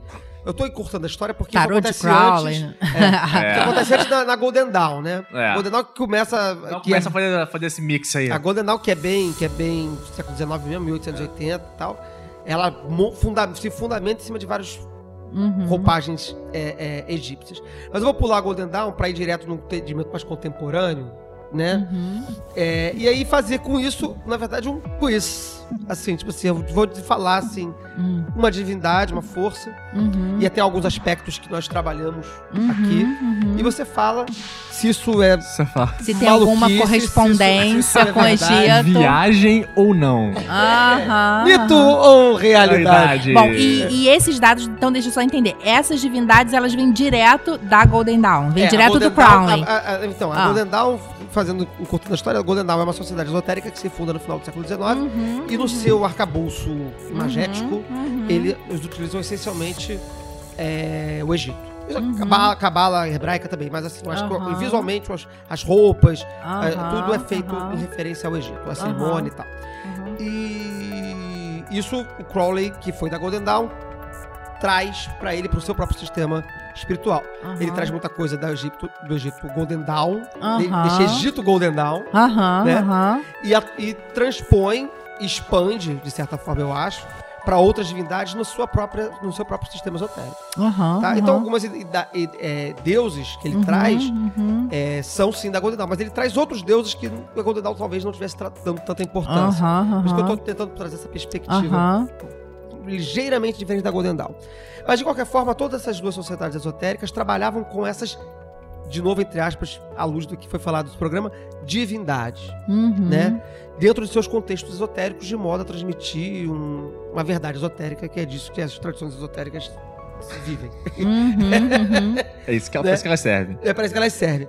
Então eu vou perguntar, assim, não à luz do nosso entendimento, mas assim, essa divindade aqui, isso era. O que, que, que, era isso? O que, que era essa Uhum, força? Uhum, né? uhum, E assim a gente tenta traçar os, os aspectos juntos uhum. com, com o que a gente tem de particular aqui. Então, é, vou perguntar pro primeirão, que para nós talvez seja, seja o mais importante, que é Horus. E a gente aqui, acho que você brincou até quando Uhum. viu a pauta, né? Eu escrevi Horus e escrevi várias manifestações de Horus aqui, Uhum. que provavelmente estão Fia, escritas fia. Erradas, né? Heru Haha, Hahor Kuit, Hor Parkrat Aham, e Mentu, né? O que, que são essas múltiplas caras de Horus? Isso tudo é Horus, isso não é Horus? Quem que é, quem que é que essa, é Horus? essa cabeça de falcão? Bom, muito rapidamente, Horus, né? Vamos lá, Heru é o deus, é a ponta da trindade, digamos assim, né? Eu falei aqui das duas divindades criadoras, das primeiras que seriam Tefnut, divindades entre aspas, potências criativas, Shu e Tefnut, Uhum. né? Shu e Tefnut vão gerar é, é, Nut-Geb, que vão gerar Osíris e Isis, que são gêmeos, pares gêmeos, e Sete e Neftis, né? De Osíris e Isis é, nasce Horus, né? Muito a grosso modo, diríamos é, que Horus somos nós, os homens, Uhum. tá?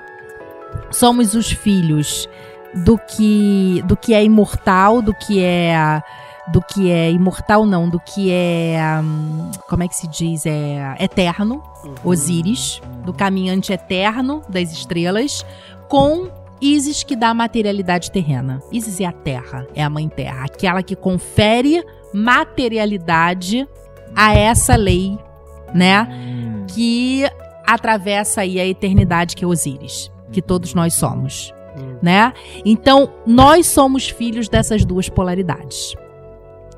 É, Tá. que maravilha. nós somos. Então, claro que Horus tem que ser central nessa, nessas tradições esotéricas, porque, né, é, somos nós caminhantes. E esses muitos nomes que Horus tem, todos os deuses tinham muitos nomes, porque todos os deuses têm muitos aspectos, né? Horus são 132, Osíris 144, né? Então, é, todos esses deuses no Egito tinham muitos aspectos, muitos nomes. Os nomes são é, os atributos liga- ligados a cada um desses deuses. Cacete, 132 horas A pra gente se tá divertir aí. com, com, com, três, É, quatro não, Pra se divertir aí. exatamente. Dever de casa pro E ouvinte. aqui a galera, a galera inventa uns negócios É. assim, tipo assim, que a- o, o Horus Rahorkuit e o Horus Horpacrat, eles são gêmeos que complementares, representados, unificados sob Iruhaha.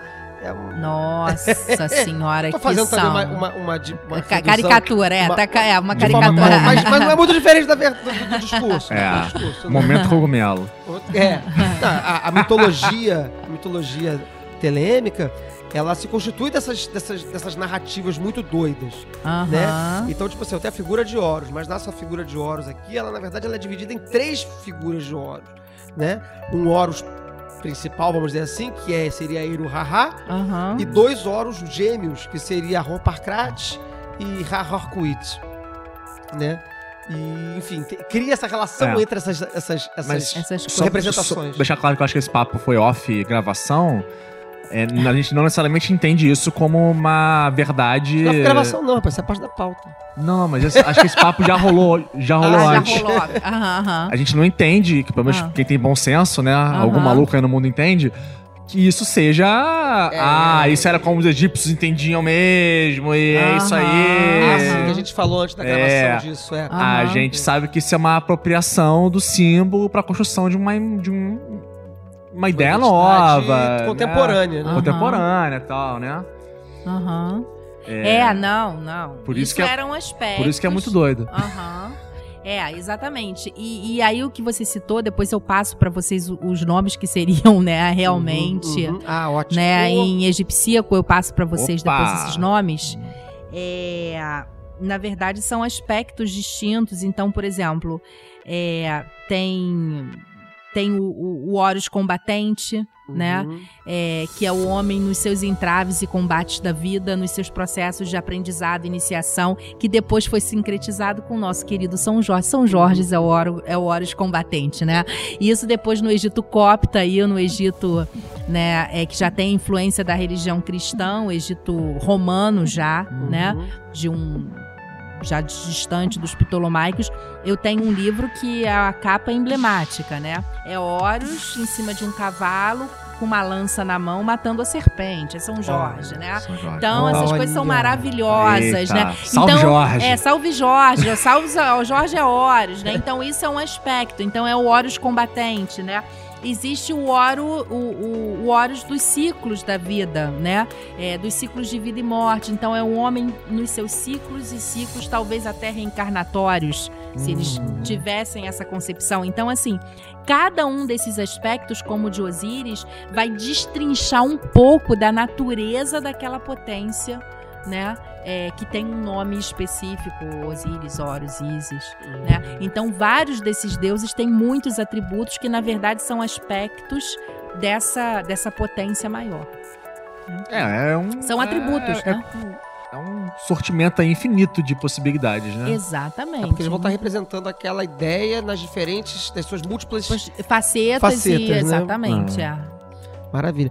É porque a gente trabalha com essas múltiplas identidades, né? E é, Uhum. é legal você ter falado de que são cento e tantas, por exemplo, só de Horus e, e, e E Osíris. É porque a gente trabalha com a Saron Nefer, né? Que é o nome. né? Aham, Ele é tem- Osiris Nefer, que é o de, É. é. o de Ábidos. Né? é o perfeito. E a gente vai ter outros, outras representações de Osíris, Assar e de Horus e tal, que na nossa cosmogonia eles estão sendo reaproveitados como ideias, mas compondo nova, Aham. nova cosmogonia. Uhum. Né? Que não é aquela mesma cosmogonia. Não, não é. Dos E não egípcios. tem nenhuma, não tem nenhuma Não é, guarda. obrigação, ou, enfim, não tá, não tá afim de ser, entendeu? E, Bom, vou, vou para um outro par aqui de deuses. que vamos ver se. Esses aí já, já até disseram que, que não, nem existem exatamente assim. Vamos ver. que são. Seria Had e Nu. Ou Hadith e Nut. Esse Had aí, não sei das quantas, eu falei, isso não existe. Não né? existe, né? Eu ia falar, isso não existe. Hum. Eu até fiquei pensando, será que é o deus Her, que é um deus é H, é porque um H que é aspira... que a gente não tem esse fonema na língua, né? É, A gente representa ele como um H, um pontinho embaixo, os árabes têm isso, os semitas. Será que é esse deus e aí veio escrito errado? Ou esse, é- sabe, eu É. fiquei meio na O- o- dúvida. O, o, o Peu, que infelizmente não pôde gravar com a gente aqui Ah, hoje, ele é o, o nosso, nosso cri-cri de palavras escritas erradas. ah, É. tá. É, ele fez recentemente Hum. uma tradução de um dos nossos livros importantes e que utiliza, que é o livro da lei, que utiliza muitas expressões em egípcio. Aham. Só que usa as expressões egípcias dentro da concepção egípcia, da tradução egípcia do século XIX, Aham. né? aham. Do Bud. Pois é, porque teria aí que a gente tentar ver se dentro. Se é invenção ou se dentro da. Você tem Estela porque- aí? Mostra pra ela, só pra fazer um. Eu tenho Você uma corta isso depois, só pra ela ver. Eu tenho uma desconfiança muito grande de que muito dessas escolas de mistério também vem da filosofia grega, tá? Uhum. Ah, sim, tem, tem um filtro grego, né? Tem um filtro grego aí muito Aham. grande, entendeu? Uhum. Assim, me soam umas coisas muito gregas. Sim, Sim. sim, sim. Esse sim, conceito da dúvida. mônada, sabe? Sim, Isso aí sim. é uma coisa bem grega. Então já é, Então, uma, já é uma visão, né? que já tá aí exatamente Contaminada, né? contaminada, já tá contaminada por muita coisa, mas É. assim, os gregos Sim, são um sim. filtro aí significativo, Sim, entendeu? sim. É, Muita gente chegou pra gente pelos gregos, né? Então eles são Exatamente. um mega filtro mesmo. Vou, vou te mostrar aqui. Eu vou mostrar o- pra você uma imagem que talvez, talvez ajude ou Esse talvez aqui. não ajude nada. Vamos ter aqui agora, em primeira mão, pela primeira vez em língua portuguesa, uma egiptóloga olhando e falando com a gente, porque olhar, provavelmente outros já olharam, É. mas olhando e falando com a gente, a Estela da Revelação. Ai, cadê? A Estrela da Revelação é o quê? Ah, então vou te mostrar. Ah, Ah. vou mostrar aí. Vou te mostrar The Still of Revealing. Mas revelação de quem e pra quem? Então, pois é. o inglês passou lá, viu esse troço, a mulher disse que era bom. E ele falou: É, isso aí é, É a religião do aí, ó. futuro. Deixa eu, deixa eu passar o computador pra você. Pera um minuto. E o inglês era o Crowley, não? Isso, aí. Isso, o inglês era o Crowley. Tava Ah, com a tá. esposa dele. E eles passaram por essa estela e ela identificou aí um. Ah, entidade queria falar com ele. Tá. Me descreva aí essa estela, me interprete. Leia esta estela para nós, por favor. Bom, eu precisaria de um dicionário, algumas horas, entender uma gramática. Não, é. Não, não, pelo amor de Deus. Só o. Su... Vamos lá, olha. A única coisa que eu posso dizer pra vocês de cara dessa estela é que ela é uma estela que provavelmente ela é do período ptolomaico ou greco-romano. Ela não é uma estela do período áureo-egípcio. Pela estética dela. Então ela já não é uma estela do período egípcio de cara, assim. Pode até ser que seja vigésima primeira. Não, não. Isso aqui é período ptolomaico. Isso não é uma estela Você já é, já é Egito grego. de Egito grego, né? É, agora o que que tem aqui? O que que tem aqui? É um sacerdote.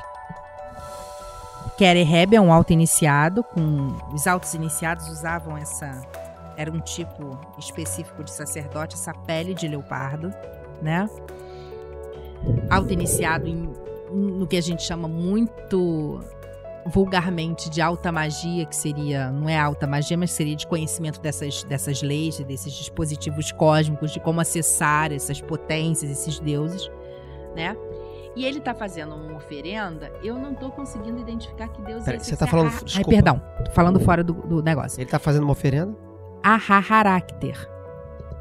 Eu acho que é, tá? Porque aqui tá bem ruinzinho, não tô conseguindo enxergar direito que deus é esse. Ahaharácter seria é o Horus, é quando você tem a cabeça do falcão, mas com disco solar. Ele não é Horus. Ele é Haharácter, ele é um aspecto de Ra. Eu acho que isso aqui é Haharácter, mas tá muito esquisito. Ele é um aspecto de Ra, então. de Ra, Ele não, ele, Só. ele não é Horus. Não é Horus. Isso aqui não é Horus, não. Tá. Tá? Se essa cabeça aqui é Falcão, e eu acho que é, e com disco solar na cabeça, não é Horus. Isso aqui é Haharácter. Tá? E Que aí é uma seria forma de esse Ra. Ra. É. Né? Seria o Ra, o Haharácter, porque o Ra ele tem vários aspectos, tem, Uhum. tem vários caminhos. Seria o Sol apenas, seria o ápice Uhum. da criação Uhum. né? É, cíclica. Então, bom, aí teria que ler que, que essa escola. Essa, ah, e tem um Manute aqui, agora é que eu vi. Uhum. Que furada que a gente que arranjou. vi. Que furada que a gente arranjou pra Gisele, né? Toma aí, se vira nos 30. Sacanagem, né?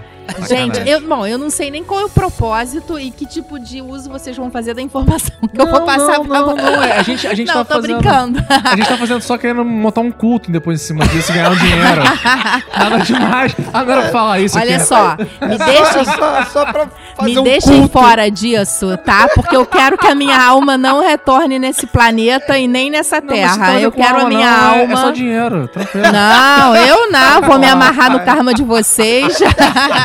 aí depois vão dizer: ah, a gente montou aí essa religião, porque a Gisele falou isso pra É, já, gente. já fizeram isso antes da gente, já. Eu, É. hein? Sai fora, eu quero a minha alma liberta dessa terra, antes, sai né? daí. Se tivesse ideia, a gente tá só, só- a gente tá só lucrando em cima. Mas aí, e aí, Bom, aí, agora eu vi a aí. Nútia. E aí esse aquele monte de desenho. Gisele. Só tem a Nútia. Tem a Nútia aí, você tá dizendo? É, pois é, eu vi a Nútia, agora que eu vi a Nútia aqui. Por ó. cima, assim, né? Por cima, É. abraçando isso aí. É. Bom, eu não E sei aí, qual- deixa, eu- ah. deixa eu levantar Tem aqui, um peraí. 666 aqui também. É! É. Viu? É. Tem 666 aí. Ou Tem um seja, 666 aqui, a que besta é inventaram egípcia. isso. Abaixo, abaixo de, de. Nut Ah, tem um disco solar com umas asas imensas. isso, tô vendo. O que que é Aham. isso? Bom, aqui, eu não sei, eu teria que ver os, os hieróglifos, mas eu acho que isso aqui é o símbolo de. É o, é o símbolo do próprio Haharakter, quer dizer, do caminho, porque é, a Nut às vezes é representado, o próprio ventre dela é representado como lugar onde o sol. Porque é muito comum uma representação de Nut em que aparece é, ela à noite, né? Quando. Ah, perdão. Quando o, o sol ele desaparece no céu, então significa que ele está entrando pela boca de Nut. Uhum. E todo o percurso do Sol à noite, que não é visível, isso é tudo um símbolo, tá? Uhum.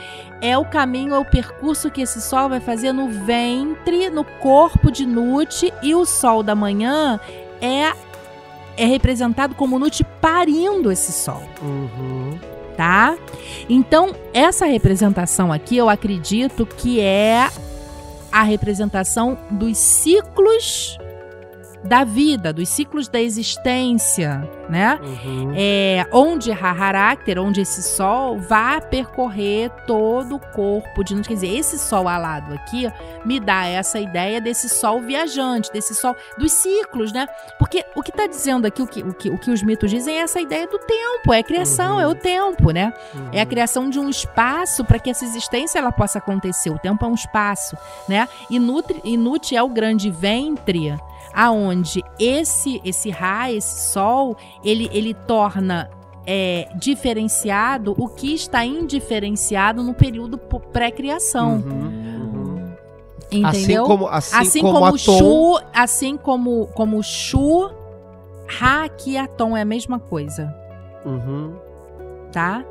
Seria assim, só que Ra é o aspecto visível de átomo. É como se Uhum. Ra fosse Uhum. o átomo que a gente pode ver. Sim. E ele fosse um princípio invisível, digamos assim, que não Uhum. tem essa materialidade, né? Mas ela se manifesta, Através- átomo, através do Sol, do disco solar. Uhum. Hum, Entendeu? Sim. Então. Quer dizer, eu teria que ler essa estela, coisa Não, porque, claro, né? gente- Mas eu tô fazendo uma leitura mítica das imagens Uhum. dessa Sim, sim, estela, Uhum. né? Sim, sim.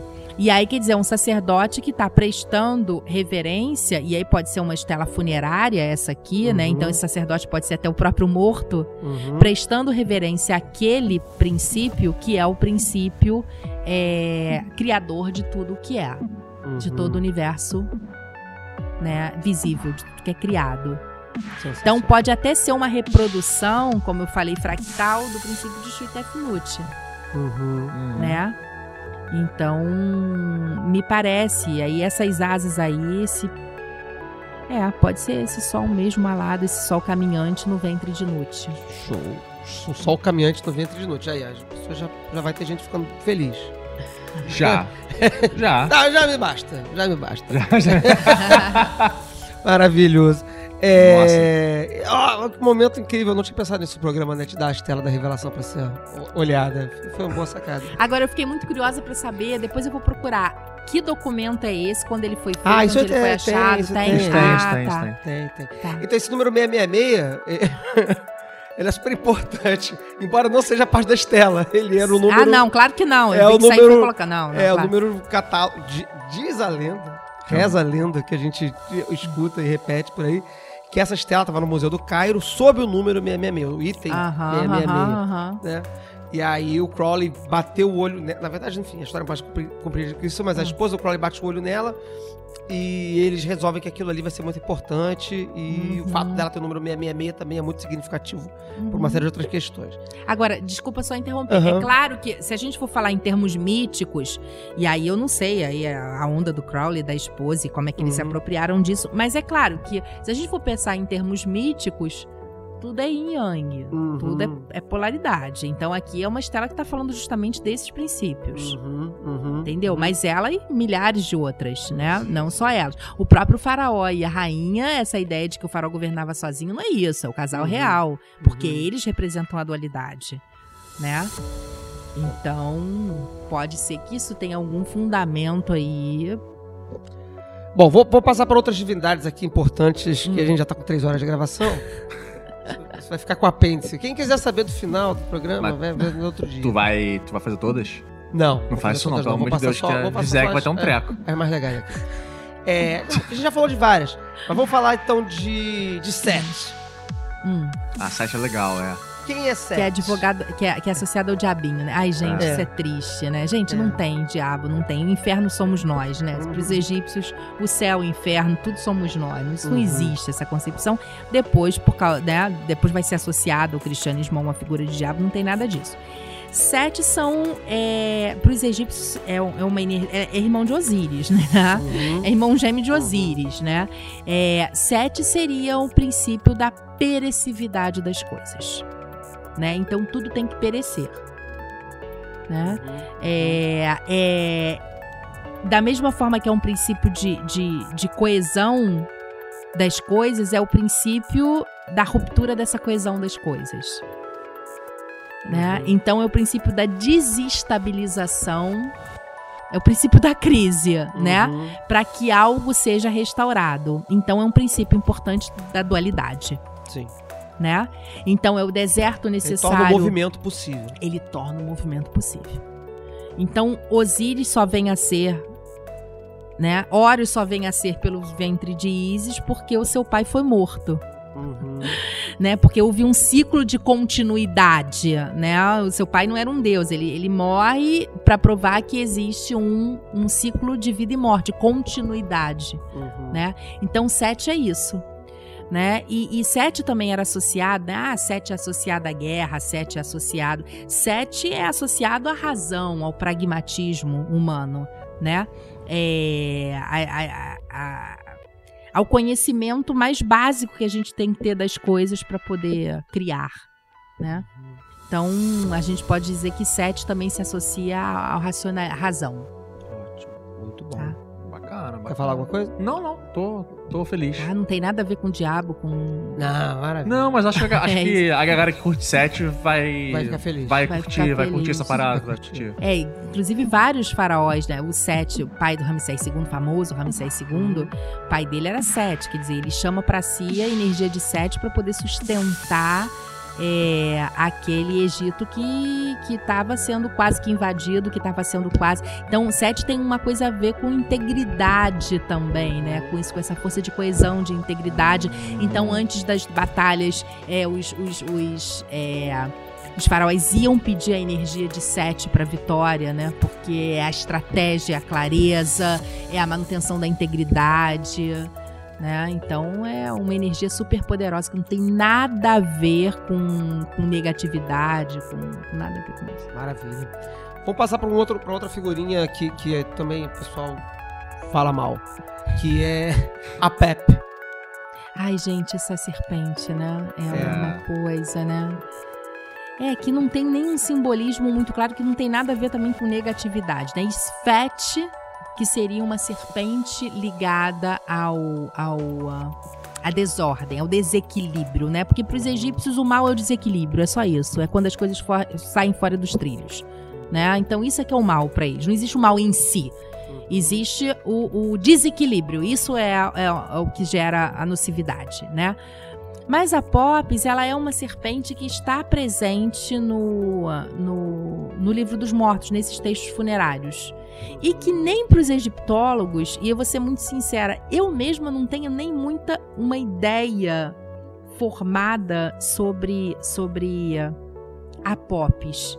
Para mim, ela estaria mais ligada a essa ideia, ainda que seja considerada. Eu, tenho que- eu teria que ver isso. Isso eu até vou deixar aí pendente para vocês. Não, não vou fechar uma Uhum. opinião do Uhum. que do que é. Para mim, tem mais uma coisa a ver com essa ideia de desequilíbrio de caminho. Mas Não. eu não sei nem se a Popes traz o determinativo de divindade ou não. De entre aspas, né? Uhum. Porque o- esses princípios eles têm um determinativo que indicam, né, determinativo, tô falando como coisa que vocês soubessem. Determinativo é um símbolo hieróglifo que é precede as palavras e que dá uma ideia da natureza do que aquela palavra representa, né? Então eu posso estar falando do Deus Sete, eu posso estar falando do Faraó Sete, mas se eu tenho um determinativo que indica Deus, eu sei que eu tô falando de Deus, se eu tenho um determinativo Uhum. que entendeu?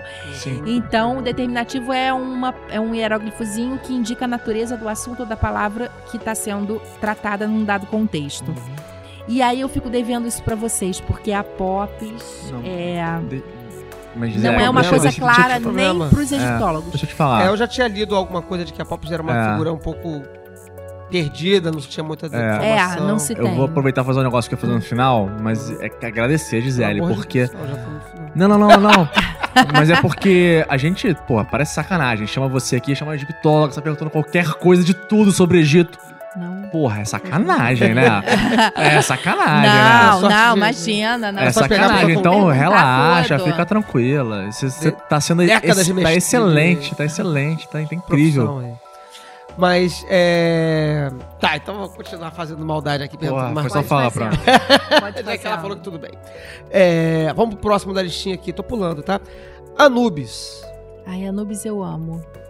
E Anubis é super mal compreendido, até porque ele apa- aparece é, fazendo parte de trias diferentes, de, como se ele fosse gerado por diferentes deuses, né?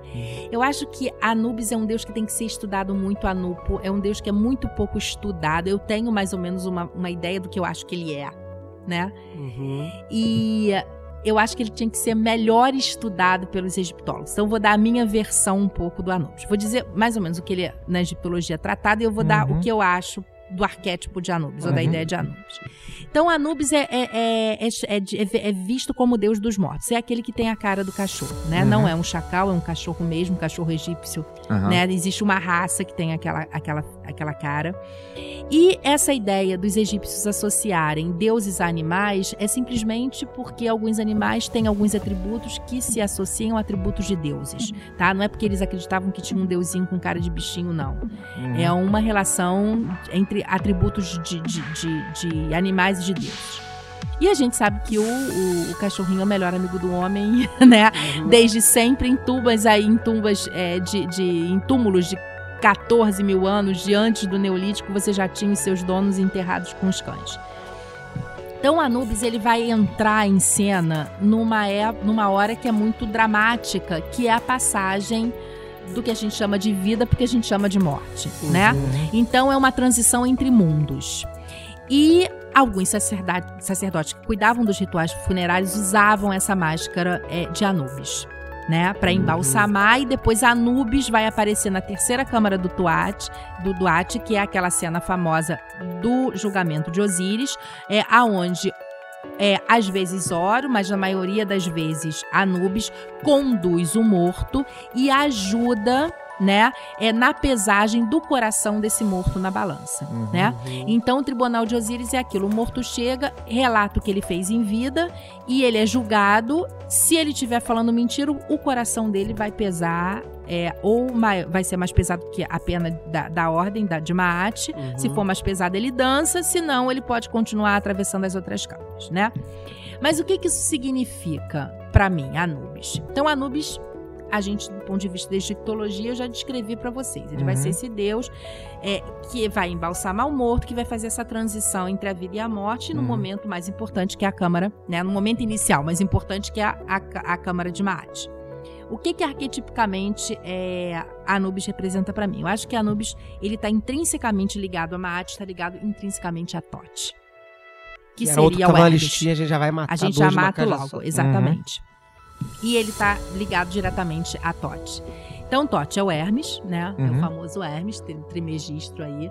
O Tote seria esse, seria um- o conjunto de todas as leis e conhecimentos que regem o universo. É a síntese de toda a sabedoria contida, por isso que é o deus da magia, o deus da medicina, é o deus Tá escrita. de tudo. E pra mim, Anubis nada mais é do que um aspecto de Tote. Tanto que às vezes ele aparece, ele aparece muito identificado, ele parece muito de- é, ligado a Tote, né? É, e Aí eu vou partir mesmo pro candomblé, galera, porque ali a gente explica ele como nunca, tá? Ele é o grande Exu da pai. Eu acho que, que um dos aspectos, né, Uhum. é aquele que liga os mundos. É aquele que faz a conexão entre os É. mundos, né? Então, é, Tote faz a conexão, é Mercúrio, né? Ele faz a Uhum. conexão, ele traz a consciência, aquilo que tá na... É como se fosse quase um jogo de consciência e inconsciência. Ele faz a conexão entre o consciente e o inconsciente. Ele faz a conexão entre o não criado e o criado, né? É, é aquele Deus da velocidade, da rapidez, porque ele tá ligando os dois mundos o tempo inteiro. Ele tá fazendo associação entre os dois mundos o tempo inteiro. E Anubis está fazendo associação entre esses, dois, entre esses dois mundos o tempo inteiro. Então, naquele momento em que o morto tá fazendo, que é o filme da vida, é o juízo final. Aquilo ali, a Câmara de Mate, é o juízo final. Passa o filme da sua vida e você é julgado Aham. né? Então Anubis está ali fiel ao seu dono ali do lado, em que na hora ele vai passar pelo momento mais crucial de todos, que é pela Câmara de Mate. Né? Então eu acho que o Anubis, ele, ele arquetipicamente, ele é, ele é o, o, o, o grande momento em que é o grande momento de transição entre mundos, né? Entre dois mundos distintos. Uhum. Então é, é, é uma energia muito importante, é uma potência muito importante nesse momento de transição funerária. Por isso é que ele aparece no culto aos mortos e por isso que ele aparece nessas cenas de Sim. livros como o livro Uhum. dos mortos que estão ligados aos, aos cultos funerários. Mas a gente não pode desconsiderar ele, a gente não pode deixar de pensar ele relacionado a Hermes, relacionado a Tote. É, é engraçado você, você falar isso. Eu leio bastante coisa, né? Uhum, Mas, uhum. É, histórica também, mas com amador, né? Eu não sei se eu. eu se você já viu alguma coisa dessa asso- associação tão íntima de Anubis com Tote assim. Eu não. nunca vi. Nunca vi. Mas quando você vai pro grego, essa associação Uhum. acontece porque você tem uma associação de Anubis com Hermes, por causa do Hermes psicopompo, Uhum, uhum, né? E aí vai pro outro lado e você consegue fazer isso. E, nossa, é incrível o que você falou, porque. É, porque a ideia do, do, do- do mensageiro, que é tradicionalmente Hermes, Ah. né? Vai estar na nossa cultura pensado em Tote. Tote Sim. Hermes. Ah. né? Mas pensar Anubis como é a mesma figura de mensageiro, né? Ou de transiente entre mundos, Isso. É, Que é o né? Exu. isso. Que é o Exu, exatamente. né? São duas identidades que se sobrepõem de alguma forma. Talvez Claro. fossem compreensões ou aplicações diferentes da, da ideia de, trans, de, de, de mensageiro. comunicação, de Ah. mensageiro, claro, Né? claro, claro. E eu vou deixar isso pra depois, mas ela falou um negócio aqui que bateu com uma experiência mágica que eu tive. Fala agora, eu Fala, fiquei curioso. fala, Fala, vou falar fala, off fala. depois. Vou Não, deixar. fala, fala rapidinho. É vai demorar muito? Você vai ficar Não, uma não é rápido. Eu, eu, Fala eu, eu fiz um. Tive uma experiência mágica que eu fiz uma. uma... Flávia, invocação e invocação, Flávio. Você que, você que discutiu Isso isso no outro podcast. foi outro podcast, não foi publicado ainda. Mas vai sair, acho que essa semana. Não, foi, foi publicado sim. Ah, foi, ah, não, foi, foi, o publicado. último, foi o último, foi o último. Enfim, Verdade. fiz, fiz, um, fiz um ritual em que. Afinal das contas, a gente é, descobriu que é a mesma coisa. É a mesma coisa. Então eu invoquei Anubis. Hum. Uma várias razões. E na, na conversa que a gente teve. Que loucura, né? A coisa que a gente teve é, rolou o papo de que. Mas por que, que você tem essa cara de cachorro, né? Ó, aí. E tem, tem, tem essa cara de cachorro. Por que, por que isso? Por que essa máscara, né? Por que, por que, se, por que se apresentar desse jeito? Ele falou. E eu conf- juro pra você que eu nunca tinha lido nada disso, nesse sentido. Cara, você vai, você vai passar pela, pela parada mais difícil da sua vida. Você quer uma figura que seja fiel. Então, Uhum. quem tá. Por isso que eu me apresento desse jeito. Para as pessoas olharem e sentirem tranquilidade, sentirem que estão sendo guiados com calma. Não é porque, porque, porque o que a gente lê nos livros é que os caras viam chacals, né? É, É, aquela é, palhaçada toda. né? É, a palhaçada toda. Palhaçada isso, né? Os caras deviam- só se fossem muito burros, né? Pra achar um negócio desse. É subesti- Exatamente. subestimar a inteligência egípcia, né? Dos, dos caras. E você falou essa parada e, esse- e eu, honestamente, nunca vi essa, Aham, essa explicação em nenhum livro. Se-. Aí viu? As É entidades viu? confirmando aí. Não sei, se você, tirou isso de algum lugar que você leu, ou se é Não. impressão sua. Sem impressão minha. Temos uma iniciada entre nós. Temos uma iniciada entre nós Vamos, aí. vamos conversar depois aí dos programas. É. As mensalidades são baratas. Sinistro, sinistro. eu, Mentira, provo, eu mostro meu diário, eu provo depois. Eu tenho tenho certeza. Confio em você. Tá, então, é, é, vou fechar com a última, a última, pra fechar a tampa da- do, Do sarcófago. sarcófago. Depois a gente faz outro programa falando mais. Sete horas de programa já, É, gente. não tem como. É, então, pra fechar, eu sei que Gisele é uma, nunca mais volta. uma, Não, uma, volta. claro uma que atividade volta. que a Gisele vai gostar de falar, que é a Maat. Ah, mate é tudo. mate é. Bom. Ao pé da letra falando, mate é, seria. se- Quer dizer, se a gente fosse mais ou menos aqui encontrar algumas palavras para associar diretamente ao, ao princípio, né? Mate seria a ordem, seria o equilíbrio, seria a ideia de justiça, de retidão cósmica, né? Mas mate para mim é muito mais do que isso, né? Porque tudo isso se resume ao fato de que se cada coisa no universo criado vier desempenhar a função que veio a ser nas coisas criadas, tudo funciona per- perfeitamente, ponto. Então, Maat é simplesmente cada coisa funcionar da maneira que ela tem que funcionar no universo das coisas criadas. Telemitas estão... Mate é verdadeira vontade. Atenção, É, é. telemitas. Exatamente isso que eu ia falar aqui, É. pô. Você já deu um spoiler do, do- do- do- da, minha, Ah, da minha dica iniciática que eu ia dar aqui. Desculpa, Flávio. Porra. Pô. Mas é isso aí. Pô. Apaga, apaga, apaga não, você a dica. gra- gravem o, o que a Gisele acabou de dizer e repitam. Escrevam 100 vezes na, no quadro negro. Altas reflexões aqui com a historiadora, com a egiptóloga. Mas continua, desculpa. É isso. Então, assim, é simples assim, né? Então, se cada coisa desempenho que tem que ver, você tem justiça, você tem ordem, você tem tempo, você tem fluidez das coisas. né? Então, para mim, mate é, é o grande princípio, é, é o grande motor do tempo. Mate, para mim, é o motor do tempo, né? É, se, se o tempo é a possibilidade da manifestação de algo, que é a criação cósmica, mate é aquilo que vai ter- determinar o que cada coisa vai ocupar nesse grande tempo-espaço que é a criação. Mate é tudo, né? Matou o assunto. Olha, É. Foi horrível essa. né? Apaga. Ah, eu vou cortar da edição essa piada horrorosa. Eu tinha outras coisas pra perguntar aqui, Sabek, Tum, eh, Temu, enfim, mas isso a gente fez um outro programa Aham. depois. Sim, aí ao vivo de Guadalajara, mais. não sei nem qual. Não, eu, eu acho que eu vou ficar aqui, eu devo ficar aqui, porque eu ia pro Egito. Eu fui convidada para trabalhar numa universidade, mas enfim, o governo não, Não tá ajudando. Não tá deixando ir, eu já tô achando que não é para ir mesmo. Então, assim, possivelmente eu fique aqui no Brasil até novembro. Uhum. E aí, se Opa. vocês conseguirem marcar, aí eu volto com o maior prazer e falo. dois é, né? é, e a gente faz uma parte 2. Mas enfim, queria. Aqui, falamos mais que o Lula no, no depoimento pro Anticast que saiu essa semana aí, que ficou três horas falando. Gente, a gente tá no lucro, né? 5 mil anos em 3 horas, tá, Tá, tá, ó, bom é, demais, é tá ótimo. É. Tá, isso aí vai ter que ter repeteco, com certeza. Então queria agradecer demais. Já passou de meia-noite aqui, a minha mulher vai me- não vai abrir a porta quando chegar em casa. É... Beijo, meu amor. Hoje é nosso aniversário de casamento. Não, é depois de amanhã. Não, é. É hoje. Caralho. Invoca ato. Invoca ato. É, vou chegar lá com com, muito todo, amor. né? é, com muito amor. Então, cara, Gisele, queria agradecer muito a sua participação. O programa foi absolutamente incrível. É, nossa, desejo meu de muito, muito tempo fazendo esse programa aqui no, no, no podcast, no Foco de Pestilência.